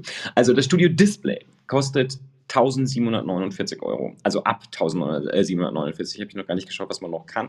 Und ähm, der Mac Studio kostet ähm, in der günstigen Variante 2299 Euro. Das ist meines Erachtens exakt der Preis, den man für das äh, MacBook Pro kauft, also das kleinere MacBook Pro äh, bezahlt. Und äh, mit 20 Kernen und 48 Grafikkernen und 32 Kernen der Neural Engine kostet das Ding 4.599 Euro, also ab. Ja, da kann man dann sich speichertechnisch noch äh, ausleben. Ähm, Amaris, erzähl mal was. Also die Preiseinordnung, was denkst du? Also es ist halt immer die Frage, was der Use Case ist. Also ich denke, der Mac Studio, ich meine, der Name sagt ja schon, es ist ein Studiogerät, das ist ein Arbeitsgerät, das ist nichts, was man sich einfach auf seinen Rechner stellt, weil man damit ein bisschen Word bearbeiten möchte. Ich würde ehrlich gesagt sagen, im Verhältnis auch zu den MacBooks, finde ich, ist das eigentlich ein relativ fairer Preis. Also, die MacBook Pros gehen ja auch ab 2 2 los, aber dann halt mit den M1 Pro. Und wenn ich mir überlege, ich kann mir für 2, 3 im Endeffekt einen M äh, 'nen Mac Studio holen, ähm, und habe halt die Leistung von 'nem M1 Max im Verhältnis zu: „Hey, ich kaufe mir für 2, 2 'nen MacBook.“ Natürlich habe ich dann noch 'n Display dabei, was natürlich auch sehr, sehr gut ist. Ähm, ja, dann ist das, finde ich, eigentlich relativ 'n guter Deal, also jetzt im Verhältnis zu den MacBooks. Ich habe das grade mit den 14 Zoll Preisen verglichen. Ist, glaube ich, aber auch fairer. Ähm, vielleicht hat man nämlich zum Beispiel schon 'nen sehr, sehr gutes Display zu Hause. Also, so zum Beispiel mein Case wäre, ähm, ich habe halt 'nen gutes Display hier. Das heißt, ich würde mir jetzt, glaube ich, nicht unbedingt nur für das Display 'nen MacBook Pro holen. Ähm, aber der eigentlich fairere Vergleich, und das hast du ja grad schon gesagt, wäre eigentlich der äh, iMac. Der ist übrigens aus'm Store draußen, der iMac Ja, das wollte ich auch grad 25 die ganze Zeit schon sagen. Ich habe es auch ich habe es gar nicht gesehen erst. Es gibt nur noch den 24, äh, Zoll iMac. Also, ich glaube, meine These ist richtig. Der 27 Zöller ist weg. Den gibt's nicht mehr. Also, den kann man bei Apple zumindest nicht mehr kaufen. Ja, das macht, finde ich, aber auch ehrlich gesagt Sinn, weil der Mac Studio vom Ding her ist halt 'nen ja, äh, also von der Leistung her 'nen iMac. Ähm, ist halt die Frage also zum Beispiel nehmen wir mal das Beispiel, okay, ich bin jetzt ein, ähm ich bin ein Musikproduzent. Da ist ja 'nen Display für mich nicht unbedingt das Wichtigste, sondern dass das Teil Leistung hat, dass ich da meine Spuren drauf machen habe. Und dann, wenn ich mir jetzt überlege, dann kaufe ich mir halt irgendwie 'nen nicen Monitor für 500 € oder oder habe vielleicht sogar einen, dann macht der Mac Studio schon sehr, sehr, sehr viel Sinn, oder wie seht ihr das? Wenn du 'n nicer Musikproduzent bist, willst du das passende Display dazu haben, ja, egal was das kostet.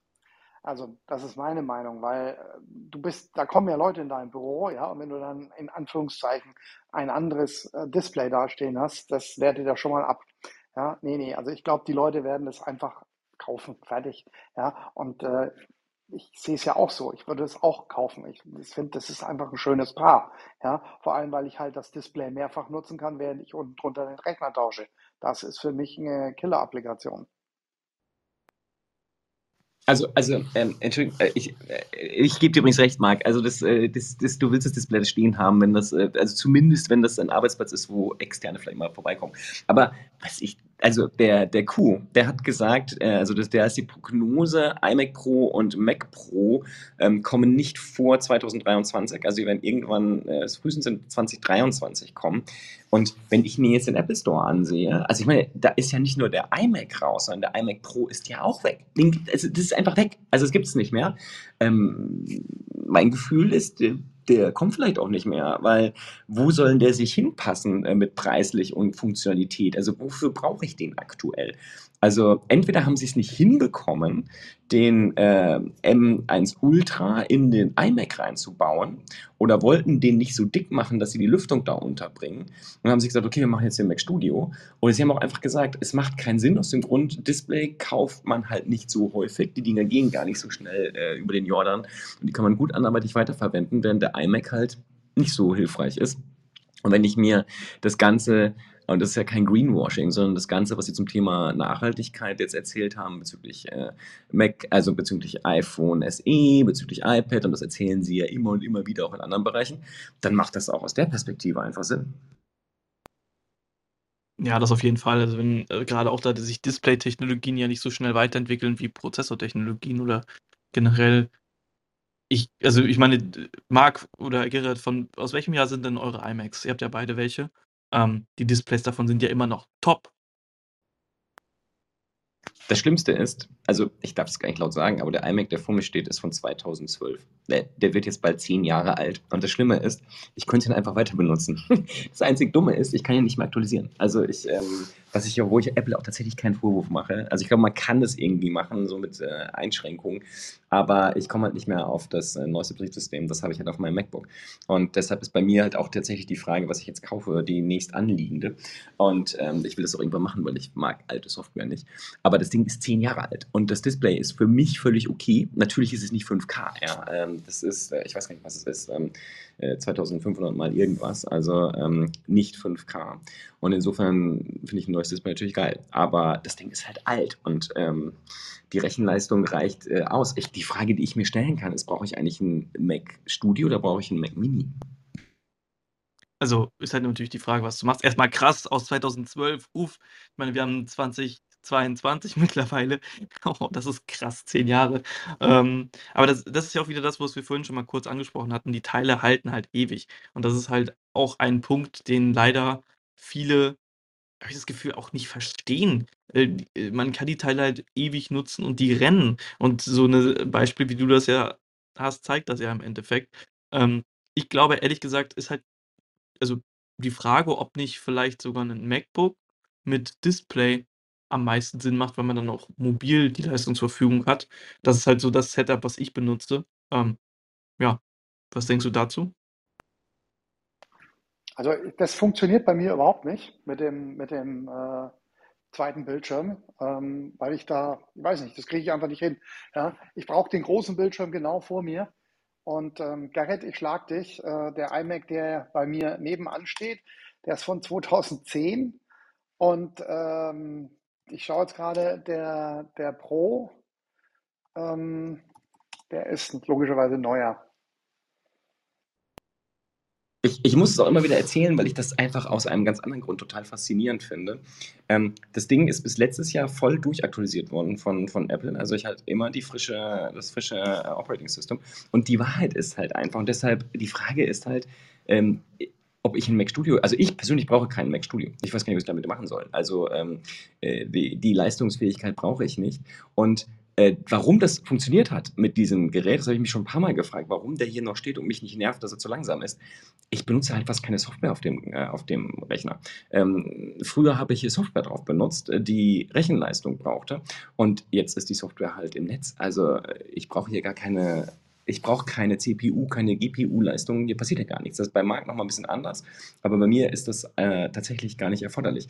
Das heißt, äh, bei mir ist halt die Überlegung, ähm, ich äh, ersetze mein Notebook durch ein neues Notebook ähm, und packe den iMac komplett weg und setze ein Display hin, äh, die viel einfachere Variante, ähm, weil ich habe damit auch kein Problem, Marc, weil ich stelle, wenn, wenn das ähm, ob ich das jetzt an einem Mac Mini, einen Mac Studio oder einen Mac Pro anschließe, ist mir völlig egal, weil ich brauche trotzdem nur die 27 Zoll. Ähm, ich bin nicht mehr so der Fan mit zwei Displays. Das, ich brauche das ehrlich gesagt nicht. Mir reichen 27 Zoll. Ich habe auch schon überlegt, ein größeres Display und so, aber das weiß ich noch nicht. Aber ich glaube, dass das das Setting wird. Also äh, Mac Pro und vielleicht dann dieses äh, Studio-Display, weil es einfach geil ist. Aber das muss ich einfach mal sehen und äh, dann damit äh, arbeiten und gucken. Also ich bin halt wirklich ein sehr großer Freund halt von diesem Setup, weil gerade durch die wenn man jetzt an 'nen MacBook Pro mit M1 Max oder M1 Pro denkt, dann hat man ja wirklich die komplette Leistung, also Leistung, die man im Endeffekt nicht braucht, gerade wenn du meinst, dass deine komplette Software im Endeffekt im Webbrowser sich abspielt. Ähm, und man hat trotzdem halt die Möglichkeit, dass man halt an 'nen großen Bildschirm arbeiten kann, wenn man halt zu Hause ist. Also, ja, wie gesagt, ich präferiere dieses Setup auch. Und ich hatte eigentlich gesagt halt, wie gesagt, so ein bisschen auf den M2-Chip geschielt, in der Hoffnung, dass der halt ebenfalls zwei Displays unterstützt, damit ich halt mein MacBook 19 Zoll mit äh, Quatsch, 19 Zoll, 13 Zoll aus 2019, so ist richtig, mit halt Intel-Chip rausschmeißen kann und dafür halt dann ein Apple Silicon hier hinstellen kann. Ähm, ja, weil ich nutze eigentlich noch sehr, sehr gerne zwei Displays. Obwohl ich eigentlich ich habe einen 34 Zoll Ultrawide-Monitor. Das ist auch was sehr, sehr, sehr nice. Also, wenn du nicht unbedingt ein Apple-Display, ähm, haben möchtest, würde ich echt über sowas nachdenken, weil dadurch hat man halt im Endeffekt 1,5 Monitore von der Fläche her. Ja, ja, also die, äh, also ich, ich hatte früher, früher immer das Setup Notebook und ähm, äh, 27 Zoll ähm, und ähm, ich habe auch dann überlegt zwei, aber ähm, wie gesagt, ehrlich gesagt, ich, ich brauche die zwei Displays für mich gar nicht, weil ich im Regelfall, ich habe ja halt ähm, einen Browser auf, ich habe irgendeine, äh, entweder ich Notion auf dann oder, oder ähm, äh, IA ähm, Writer oder irgendwas und ich, die Zeiten haben sich einfach verändert. Also ich äh, brauche dieses zweite Display nicht so dringend. Ich glaube, ich sehe da keinen Produktivitätsgewinn. Und ähm, deshalb, ob da ein Notebook dranhängt oder nicht, ist mir nicht egal. Das kann, der Deckel kann zubleiben. Ja? Also es muss ja nicht mal offen geklappt sein. Kann man natürlich auch noch wieder mit dazustellen. Dann hat man noch ein Display, wo dann, keine Ahnung, Mailchat, irgendwas. Aber es lenkt halt doch ab. Also ich bin so ein äh, sehr puristischer Mensch. Bei mir gibt es keine Notifications am Rechner. Ähm, ich will keine Chats sehen. Die haben, sind auf einem eigenen Schreibtisch. Ähm, also E-Mail, Chat und so ein Kram ist auf einem eigenen Schreibtisch. Schreibtisch, damit ich da nicht genervt werde von, sondern in Ruhe arbeiten kann. Und wenn ich, also sozusagen, wenn ich eine Pause mache oder also nicht konkret an irgendwas arbeite, dann gehe ich dahin und beantworte Mails, Chat-Nachrichten und so weiter. Aber sonst ist es einfach nur nervig. Aber anyway, also ich muss mir jetzt irgendwas Gedanken machen und dieses Studio-Display muss ich sehen, weil 1749 hat echt stolz. Ähm, ich, bin ja, ich muss da jetzt mal draufklicken. Ab steht da. Ich weiß gar nicht, was man da noch machen kann. Kann man da Speicher reinpacken? Nein, also du kannst halt eine andere Displaybeschichtung reinpacken, habe ich gerade gesehen. Ich hatte das doch gerade noch offen, wo ist das jetzt denn hin jetzt hin? Ähm, und du kannst halt den Standfuß ändern. Das war ja auch das Ding beim Pro Display, dass der Standfuß halt damals so unmenschlich viel gekostet hat. Sie haben ja genau einmal den Razer Mount, der ist quasi genau der gleiche, äh, Preis und dann halt quasi einen Standfuß, der sehr, sehr an den von dem Mac Pro erinnert. Ja, ich glaube, den brauche ich nicht. Also vor allem für, fünf, äh, für 500 Euro. Krass. Also das muss ich mir nochmal anschauen. Ähm, Marc, du fandest den super. Aber ich weiß nicht, warum ich das hoch und runter machen will.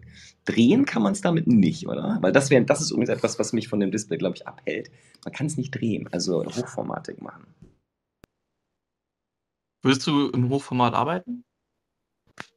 Ich, äh, ich habe einen, einen, Bekannten, der macht das und ich, äh, das, es gibt Settings, wo das interessant ist, aber tatsächlich, äh, ja, wo du fragst, im Regelfall muss ich immer, ich, ich, irgendwo lese ich und irgendwo ähm, tippe ich. Das ist sozusagen mein Setting und das macht nicht unbedingt Sinn, das untereinander zu machen. Ähm, ja, aber anyway. Also ja, Nanotexturglas, muss ich jetzt mal anschauen, was das eigentlich genau kann. Das habe ich vorhin nicht mitbekommen. Naja, denn diese Neigung, das brauche ich nicht, aber was macht das der Preis? Also, das sind 150 Euro. Hast du, hast du mitgekriegt, was das macht, das Nanotexturglas? Nee, ich wollte es mir gerade durchlesen. Ähm, ah, doch, hier steht es direkt. Minimiert Blendeffekte.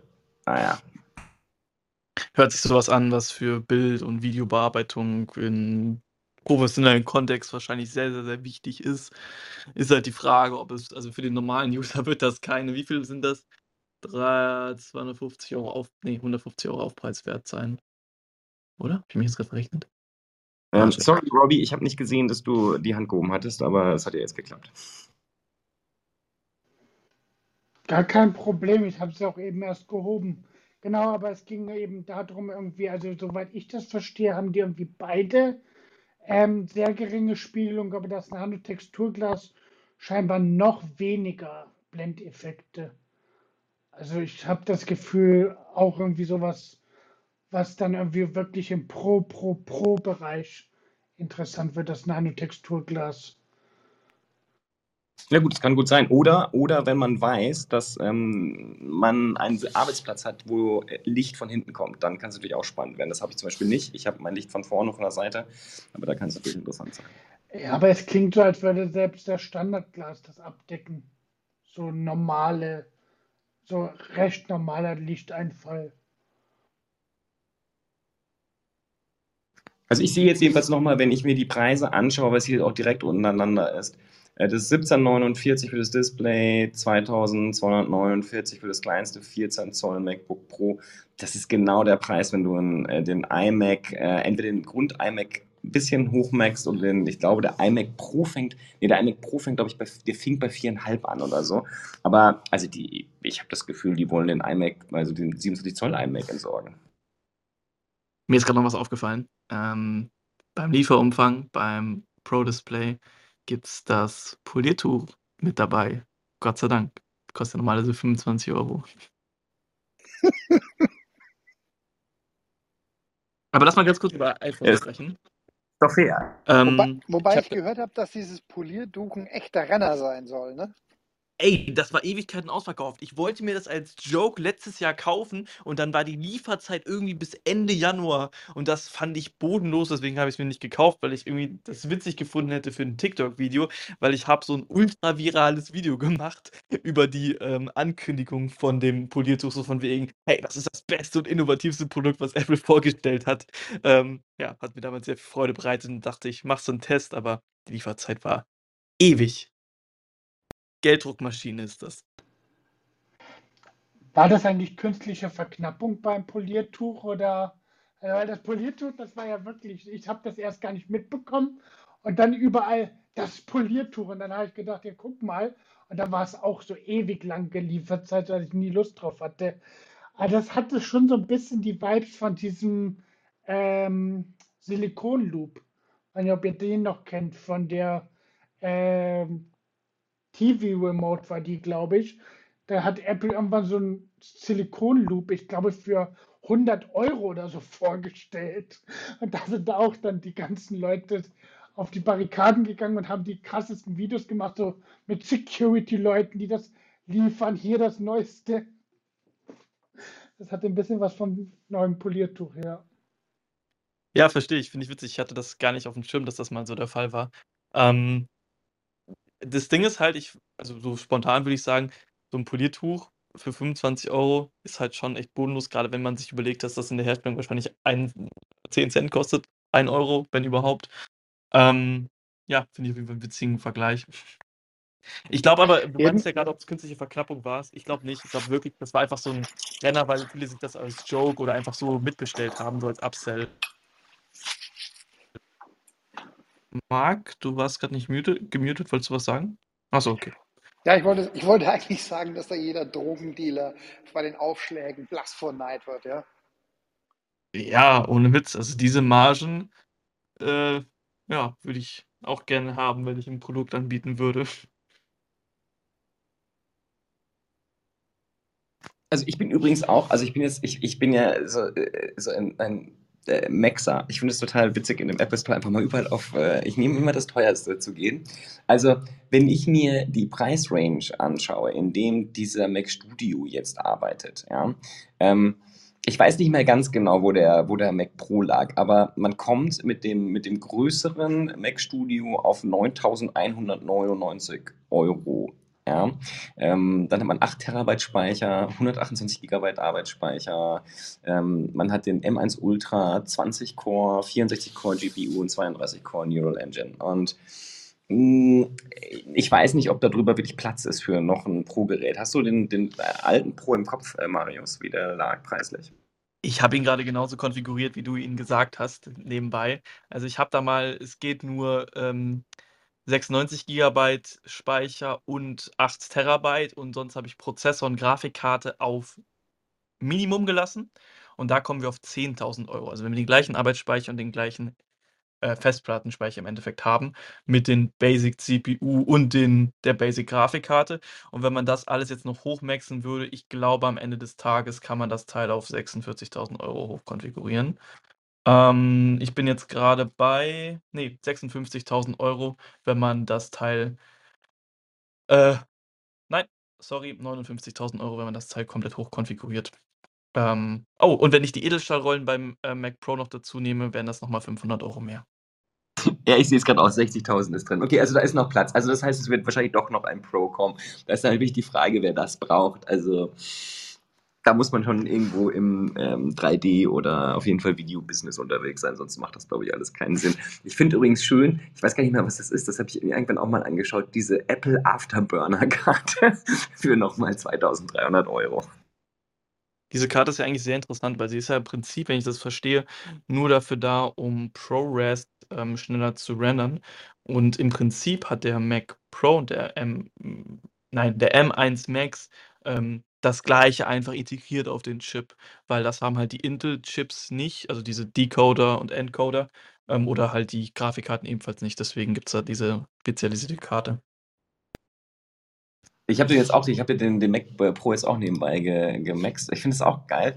Ähm, du kannst da ja auch nur auf vier, also nur auf die Radeon Pro mit 64 GB kommen, ja. Die hast du halt äh, in dem M1 Ultra in der Ausbaustufe einfach mit drin. Also ich, also ich weiß auch gar nicht, was die, die, auch die Grafikkarten herstellen. Das macht auch keinen Spaß für die, was da heute passiert ist, oder?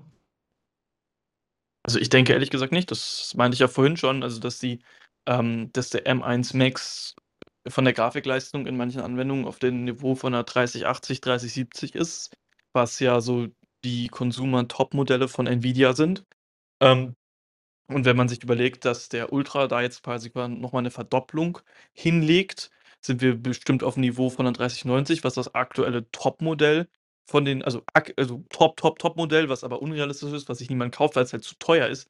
Ähm, ja, das ist, macht wirklich keinen Spaß. Ähm, man muss natürlich auch dafür sagen, diese Grafikkarten, also Nvidia und AMD, sind ja sehr, sehr stark für Gaming, werden die ja verwendet. Und das ist ja so gar keine Domäne von Apple. Also, die sind ja wirklich das sind ja Arbeitsgeräte, deswegen heißt das Teil ja auch Studio und nicht, was weiß ich was ist 'n Name für so 'n Gaming-PC? Ja, egal. Ihr wisst, was ich meine. Die die Frage ist, glaube ich, eigentlich und das das äh, da wird wahrscheinlich der Unterschied dann noch passieren und das ist auch interessant, ähm, die diese 128 Gigabyte Speicher, die du reinbauen kannst, ja, das ist zum Beispiel etwas, wo du bei ähm, bei dem Pro natürlich viel höher kannst. Da kannst du ja bis 1,5 Terabyte Arbeitsspeicher gehen, ja. Ähm, das ist dann mehr als das Zehnfache. Ähm, das kostet aber halt auch einfach die 25.000. Wenn du die mal rausnimmst und ich bin jetzt mal auf den 100 auf die 192 Gigabyte Speicher gegangen, ja, also 6 mal 32, dann bist du nur noch in Anführungsstrichen bei 34.000. Ähm, da ist halt dann wirklich auch die Frage, und da werden wir irgendwann Leistungsdaten sehen, ähm, wie schlägt sich die Radeon mit 64 GB gegen die 64 GB in dem äh, Max Ultra. Ja? Also das ähm, ist halt auch interessant. Also ich würde mal die These aufstellen, der ähm, Studio wird das Teil fressen, aber keine Ahnung, kann natürlich auch anders sein. Also im Prinzip, irgendwoher müssen halt diese Zehntausenden Euro Preisunterschiede ähm, ja, irgendwo auch gerechtfertigt werden, ne? Naja, wie gesagt, also äh, zu diesem 60.000, was du vorhin auch gemaxt hast, äh, da sind ja 25.000, also fast die Hälfte kommt ja nur aus dem Arbeitsspeicher, also nur in Anführungsstrichen. Aber klar, das ist halt 1,5 Terabyte. Und da ist halt die interessante Frage, ob das dann vielleicht auch das ist, was sie mit dem äh, M1 Ultra halt nicht unterstützen können, weil sie sagen halt 128, da ist offensichtlich Schluss.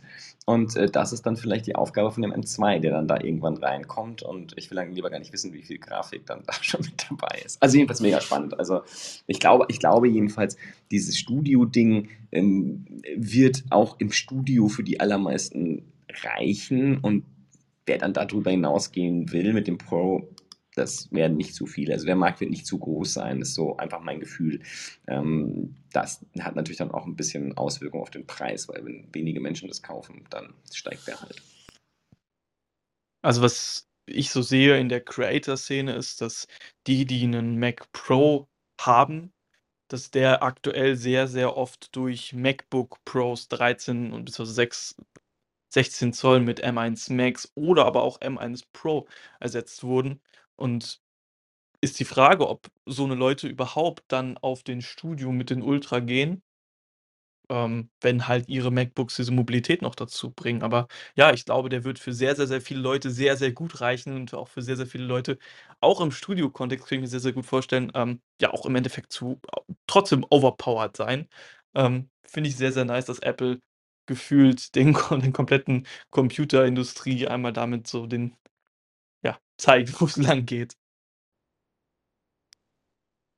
Also ich finde sie jetzt einfach nur krass. Also ich bin, ich bin sehr beeindruckt. Ich, ähm, ich, wie gesagt, ich habe, vielleicht bringen sie noch ein iMac dazwischen. Ich habe ich bleibe bei meiner These. Ich habe das Gefühl, dass der 27er iMac einfach weg ist. Aber vielleicht, naja, vielleicht wollen sie es einigen auch einfacher machen. Ich weiß es nicht.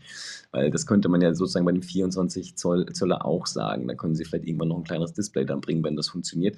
Er ist ja auch strategisch, marketingseitig jedenfalls klug, ähm, jetzt nicht einen 27 iMac oder iMac Pro zu bringen, weil dann würden sie ja den, den Mac Studio sozusagen eine sehr schwere Geburt äh, äh da schaffen, weil da müsste man entscheiden, zwischen Mac Studio oder iMac oder iMac Pro mit 27 Zoll und dem Display und so haben sie es jetzt sozusagen getrennt und können das jetzt schön bringen. Vielleicht bringen sie den 27 Zoller später. Ähm, für die Leute, die ein Studio, also ein Pro haben wollen, das ist halt die Frage auch. Also wer nur einen kleinen Pro, den hat nicht gemaxten, macht meiner Meinung nach keinen Sinn. Da kannst du auch gleich den, den, Studio nehmen und fertig. Der ist dann schick klein und steht auf dem Tisch und muss nicht darunter gebaut werden. Ja, oder ist kein, thront dann dort nicht.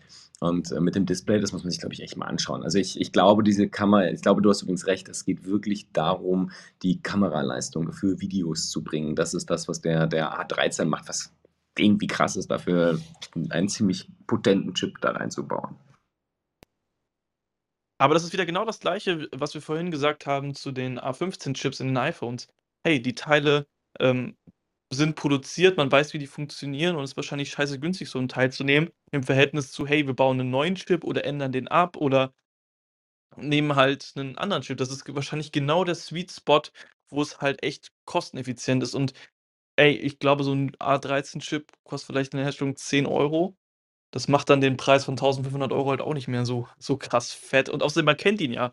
Man hat Software dafür, die man auch wahrscheinlich vom iPad in Anführungsstrichen da hat man dann 'ne abgespeckte iOS-Version drauflaufen, äh, auf dem Display, was man halt einfach nicht bemerkt, weil's halt so abgespeckt ist, wo dann halt einfach die Routinen vom iPad drauflaufen. Man nimmt die iPad-Kamera im Display mit dem Prozessor, den man schon kennt und fertig ist das. Macht eigentlich voll Sinn, aber wirkt halt im ersten Moment e etwas befremdlich, ne? Was ich noch kurz spannend finde, ähm, worüber ich grad nachgedacht hatte, die die die dieses Event hieß ja Peak Performance, also Vorschau auf Performance kann man ja so übersetzen, wenn man das möchte. Glaubt ihr, da kommt noch was? Kommt noch 'ne Steigerung vom Ultra? Ich von mein Gefühl sagt mir ehrlich gesagt nein. Deswegen wundert mich der Name so 'n bisschen. Also, ich denke mal, es ging jetzt schon in dem Moment auf die Präsentation selber. Aber was ich ja komisch fand, ich glaube, das war John, der das gesagt hat, aber ganz am Ende, als die noch mal gesagt haben: „Okay, den den und den Mac haben wir jetzt vorgestellt“, hat er ja gesagt: „Das Einzige, was fehlt, ist der Mac Pro.“ Aber das ist 'n anderer Tag. Das fand ich irgendwie komisch. Also, das fand ich schon bemerkenswert, so als hätten die auch den Mac Pro noch nicht aufgegeben. Aber ansonsten denke ich mal, es ging wirklich eben darauf zu sagen: „Hey, schaut mal, was wir eben unter“ also, ich weiß nicht, ob das nur in Deutsch war oder irgendwo stand ja auch, was wir unter Performance verstehen. Genau, unsere Vorstellung von Performance.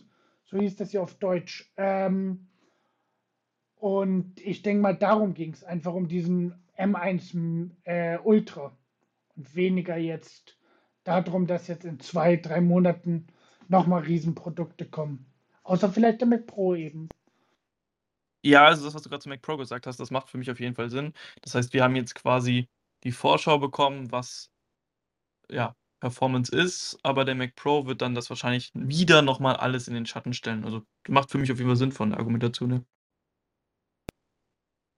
Also übrigens, äh, nicht, dass ich da falsch verstanden werde. Ich, äh, ich glaube, also ich sage, dass die These ist nur bezüglich des iMacs und des iMacs äh, Pro mit 27 Zoll. Also der Mac Pro, der hat halt eine kleine Berechtigung, aber das ist wie gesagt, also das mit den, wenn man sich da anderthalb Terabyte Speicher reinballert. Also ich meine, ich weiß gar nicht, wie häufig dieser, dieser Mac Pro verkauft worden ist. Ich kann es mir nicht gut vorstellen, dass das sozusagen mm, also ich, wenn das vierstellig ist, fände ich das schon beeindruckend. Ähm, wenn es klein fünfstellig ist, wäre ich schon sehr stark beeindruckt.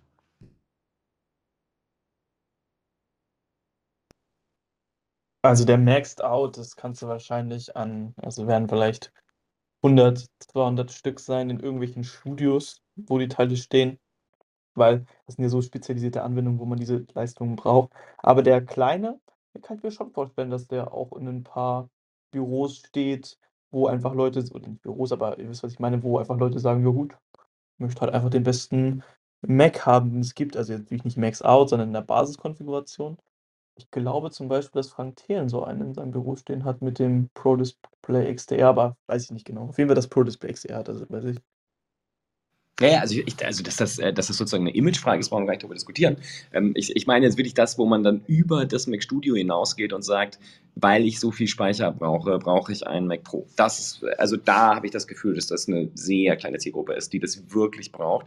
Ähm, ob die Leute einen Mac Pro jetzt brauchen, weiß ich auch nicht. Ähm, das ist sozusagen eine Frage, wenn man halt ähm, entweder ist man wirklich so hart in dem Editing-Bereich, dass man sagt, ich brauche einfach die Geschwindigkeit, das, das verstehe ich.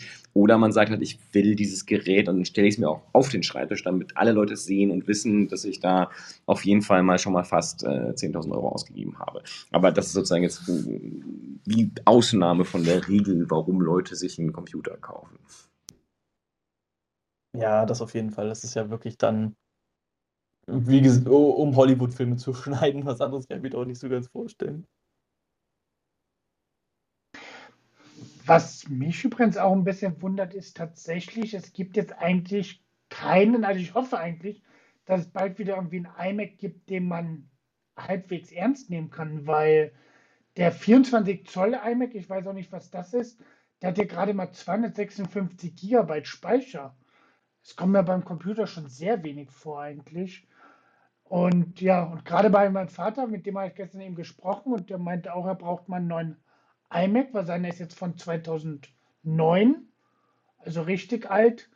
Und ähm, Ja, da gibt es jetzt tatsächlich für ihn eigentlich keine Fortsetzung, weil der iMac 24 Zoll, ähm, weiß ich halt nicht, ob man damit 256 Gigabyte weit kommt. Ehrlich gesagt auch. Also wenn du es möchtest, kannst du den halt auf 1 Terabyte hochkonfigurieren. Das heißt, das ist nicht unbedingt das Problem. Ähm, beziehungsweise auf 2 Terabyte kommt drauf an, welchen, äh, welche Version du nimmst. Das ist halt nur die Basiskonfiguration.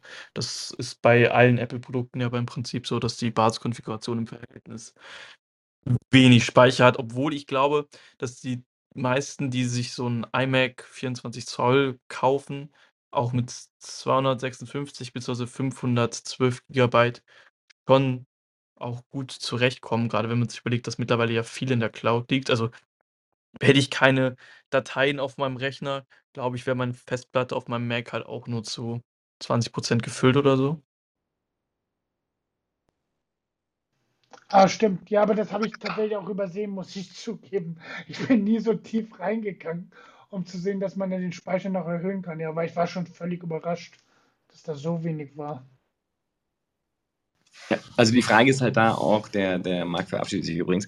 Ähm, die, die Frage, wie gesagt, ist, wenn dein, dein Vater jetzt einen 27 Zöller hat, dann ist er sozusagen in der Diskussion, in der ich vorhin war, dass man sagt, okay, ähm, ich will lieber eher einen äh, ein 67 Zoll Display mit einem Mac Studio. Dann habe ich sozusagen die enorme Leistung ähm, und liege preislich auch ähnlich. Also der, der, iMac, der hier vor mir steht, ähm, der, der hat auch irgendwie in dem Bereich gekostet, sogar ein bisschen mehr und deshalb funktioniert er halt jetzt auch immer noch.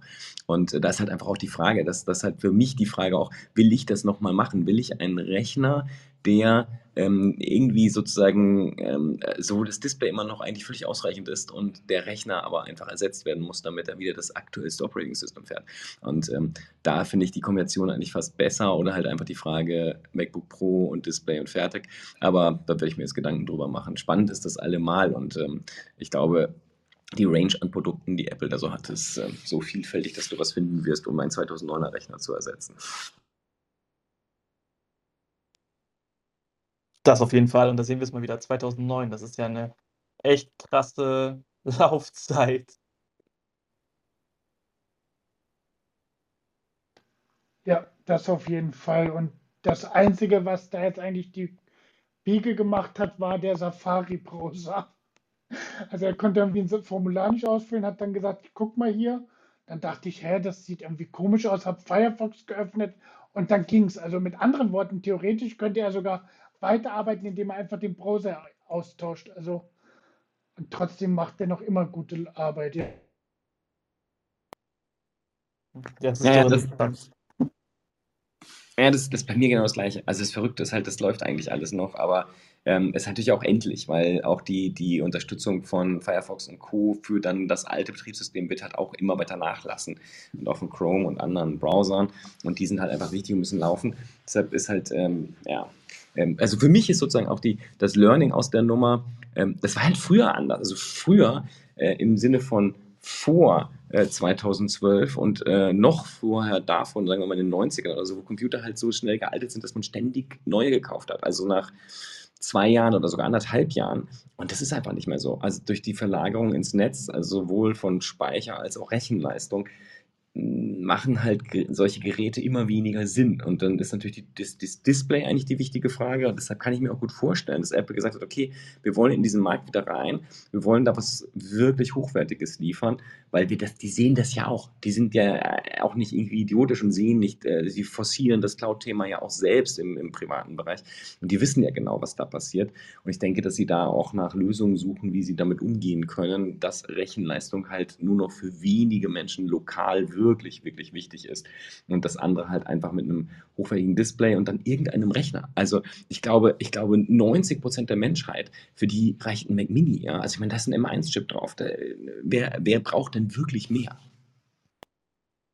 Du sagst das gerade so abwertend, äh, nicht, nicht böse gemeint, aber äh, der M1-Chip ist für die 90% der Leute schon zu viel. Wenn ich als Student mal ein paar Vorlesungen mir angucke und ein bisschen Word benutze, was weiß ich, noch Firefox offen habe oder so, ähm, dann brauche ich keinen M1-Chip. Der M1 hat viel zu viel Leistung im Verhältnis für das, was ich tue. Das heißt im Endeffekt, am Ende des Tages ist selbst der overpowered. Ähm, das heißt, ein Mac Mini bzw. ein MacBook Pro, MacBook Air ist halt schon eigentlich für die meisten geisteskrank zu viel.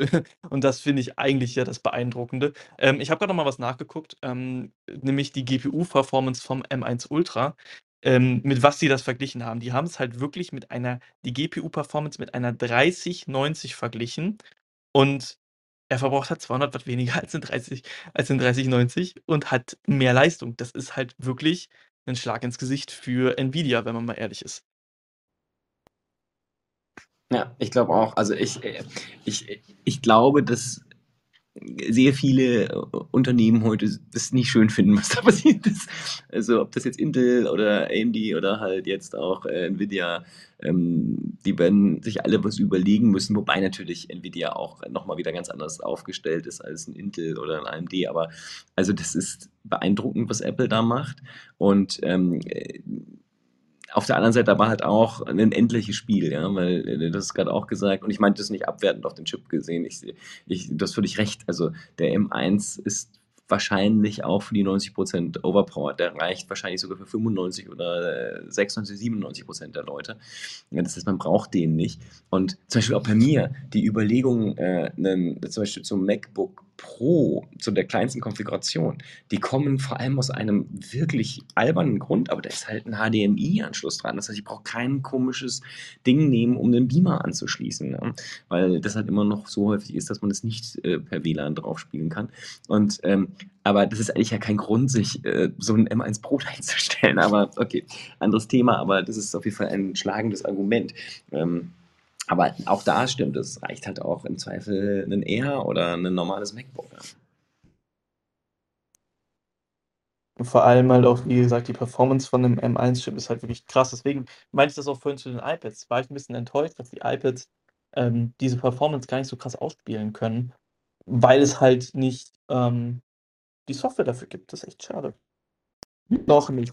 Wobei sich das natürlich ändern kann. Ne? Also ich meine, das ist ja auch, wenn, also dadurch, dass die Leistung jetzt halt da ist, werden natürlich die Entwickler die auch äh, einsetzen wollen. Und das ist ja auch die, die, die Frage halt, wenn man das einfach mal in fünf Jahren sieht, ähm, wie hoch werden da die Tablet-Verkäufe sein im Verhältnis zu den, zu den ähm, äh, MacBook-Verkäufen, also den Notebook-Verkäufen? Einfach, weil es vielleicht für viele Leute viel attraktiver ist, ähm, das in der Hand besser in der Hand halten zu können, darauf zeichnen zu können und ähnliche Funktionen zu haben und das wichtiger wird, als eine eingebaute Tastatur zu haben und mehr Leistung. Ja, also ähm, ich glaube, dieses Leistungsthema äh, wird Apple vielleicht auch stärker in die Cloud drüber tragen. Das ist auch etwas, wo ich gespannt bin, weil die haben jetzt diesen Chip und dieser Chip ist enorm effizient.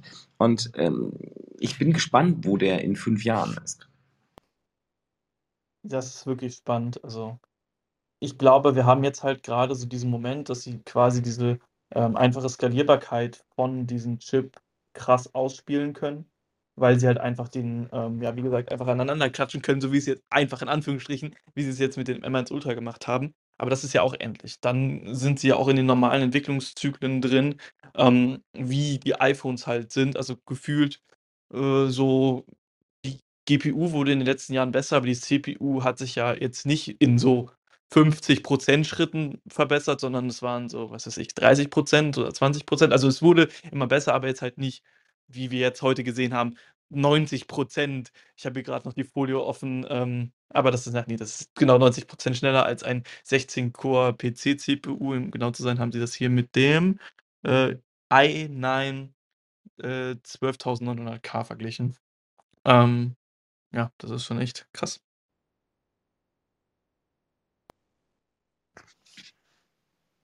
Wollen wir noch eine Abschlussrunde machen? Ich bin, ähm, mir, mir äh, fällt jetzt gerade nichts Sinnvolles mehr ein. Ich finde, ich, ich bin sehr beeindruckend, das ist sozusagen mein abschließendes Wort dazu. Ich bin sehr beeindruckt von dem, was da jetzt geliefert worden ist. Ich ähm, äh, glaube, also sie sind halt im Moment ganz vorne, was die, die Chip-Technologie angeht. Sie reizen das Ding gerade maximal aus. Ultra passt insofern auch ganz gut. Sie sind da sozusagen auch für sich selbst offensichtlich an der Grenze. Und ähm, äh, wir können dann abwarten, was im Pro kommt, ob dann da tatsächlich ein M2 oder was auch immer kommt. Oder sie es einfach weiter verdoppeln. Ja. Ähm, aber äh, beeindruckend und auch nochmal iMac Air, äh, Quatsch, iMac Air, ähm, ähm, äh, iPad Air und das SE äh, absolut sinnvolle Einstiegsgeräte und auch da Einstiegsgeräte klingt abwertend. Das ist halt für auch wieder mindestens 90 Prozent der Leute mehr als ausreichend und ja, da runden sie nach unten halt ab. Und sie werden vermutlich die alten Geräte auch in irgendeiner Form da lassen. Und ja, das, äh, die machen das halt sehr klug, was das äh, Thema Produktplatzierung und auch die Abgrenzung zu den eigenen Produkten angeht und zum Wettbewerb so oder so. Und ja, da muss er dann am Ende des Tages jeder selbst entscheiden, was er dann da haben will. Also jedenfalls ein schönes Event. Und übrigens noch metamäßig für den Apfelclub. Ich fand, es hat gut funktioniert, das parallel zu machen. Ähm, das können wir meiner Meinung nach wieder so machen. Das hat mir zumindest gefallen und auch viel Spaß gemacht. Man ist dann auch wirklich überrascht, als wenn man hinterher doch immer reflektiert. Ja, also ich fand, es hat auch eigentlich ganz gut geklappt. Ähm, konnten das gut mitnehmen. An ein paar Stellen war man natürlich ein bisschen unaufmerksam, wenn man gerade einen Monolog über irgendwas geführt hat. Aber ja, äh, fand ich auch cool. Ähm, ich finde es krass, was Apple heute gemacht hat. Also bin, bin, bin echt, ja, finde es gut. Es gab eine gute Weiterentwicklung vom iPhone SE, also beziehungsweise Evolution vom iPad Air genauso. Ähm, und das, was sie jetzt halt zu den ähm, eigenen Apple Silicon Chips gemacht haben, beziehungsweise den äh, Mac Studio angekündigt haben, das ist halt auch eine logische Weiterentwicklung. Ich finde es, wie gesagt, schade, dass es keinen M2-Chip gibt. Vielleicht ist das ja was, obwohl, nee, WWDC sehe ich das nicht, aber, äh, was wir vielleicht am Ende des Jahres sehen mit dem, oh, neuen i obwohl mit dem neuen iPhone, das wird es auch nicht. Vielleicht gibt es auch mal ein eigenes Event dafür. Ähm, ja, weil ja, äh, guter Punkt. Ich fand es ein cooles Event, hat mir Spaß gemacht. Ich wünsche euch auf jeden Fall auch einen schönen Abend. Ich habe auch ein bisschen Hunger mittlerweile, deswegen, äh, finde ich es auch gut, dass wir jetzt, äh, 'n Abschluss machen. Robby, magst du noch was sagen? Ich kann mich eigentlich nur anschließen. Also ich fand das Event auch wie immer sehr gut. Ähm, finde eigentlich richtig geil, was Apple aus der aktuellen Situation gemacht hat. Und ja, die Produkte, also ich, bei mir, für mich war jetzt nichts unbedingt bei den Produkten dabei, aber auf jeden Fall geil zu sehen, in welche Richtung Apple sich da weiterentwickelt. Dann auch von mir einen guten Abend. Ja, dann macht's gut und bis zum nächsten Mal. Bis zum nächsten Mal. Ciao. Ciao. Das war Eika TV, frisch aus dem Netz. Unter eika.tv findet sich das Videoarchiv. Und unter eika.club finden sich die Podcasts. Via eika.news finden sich immer die aktuellsten Tech-News und vielfältige Kontaktmöglichkeiten.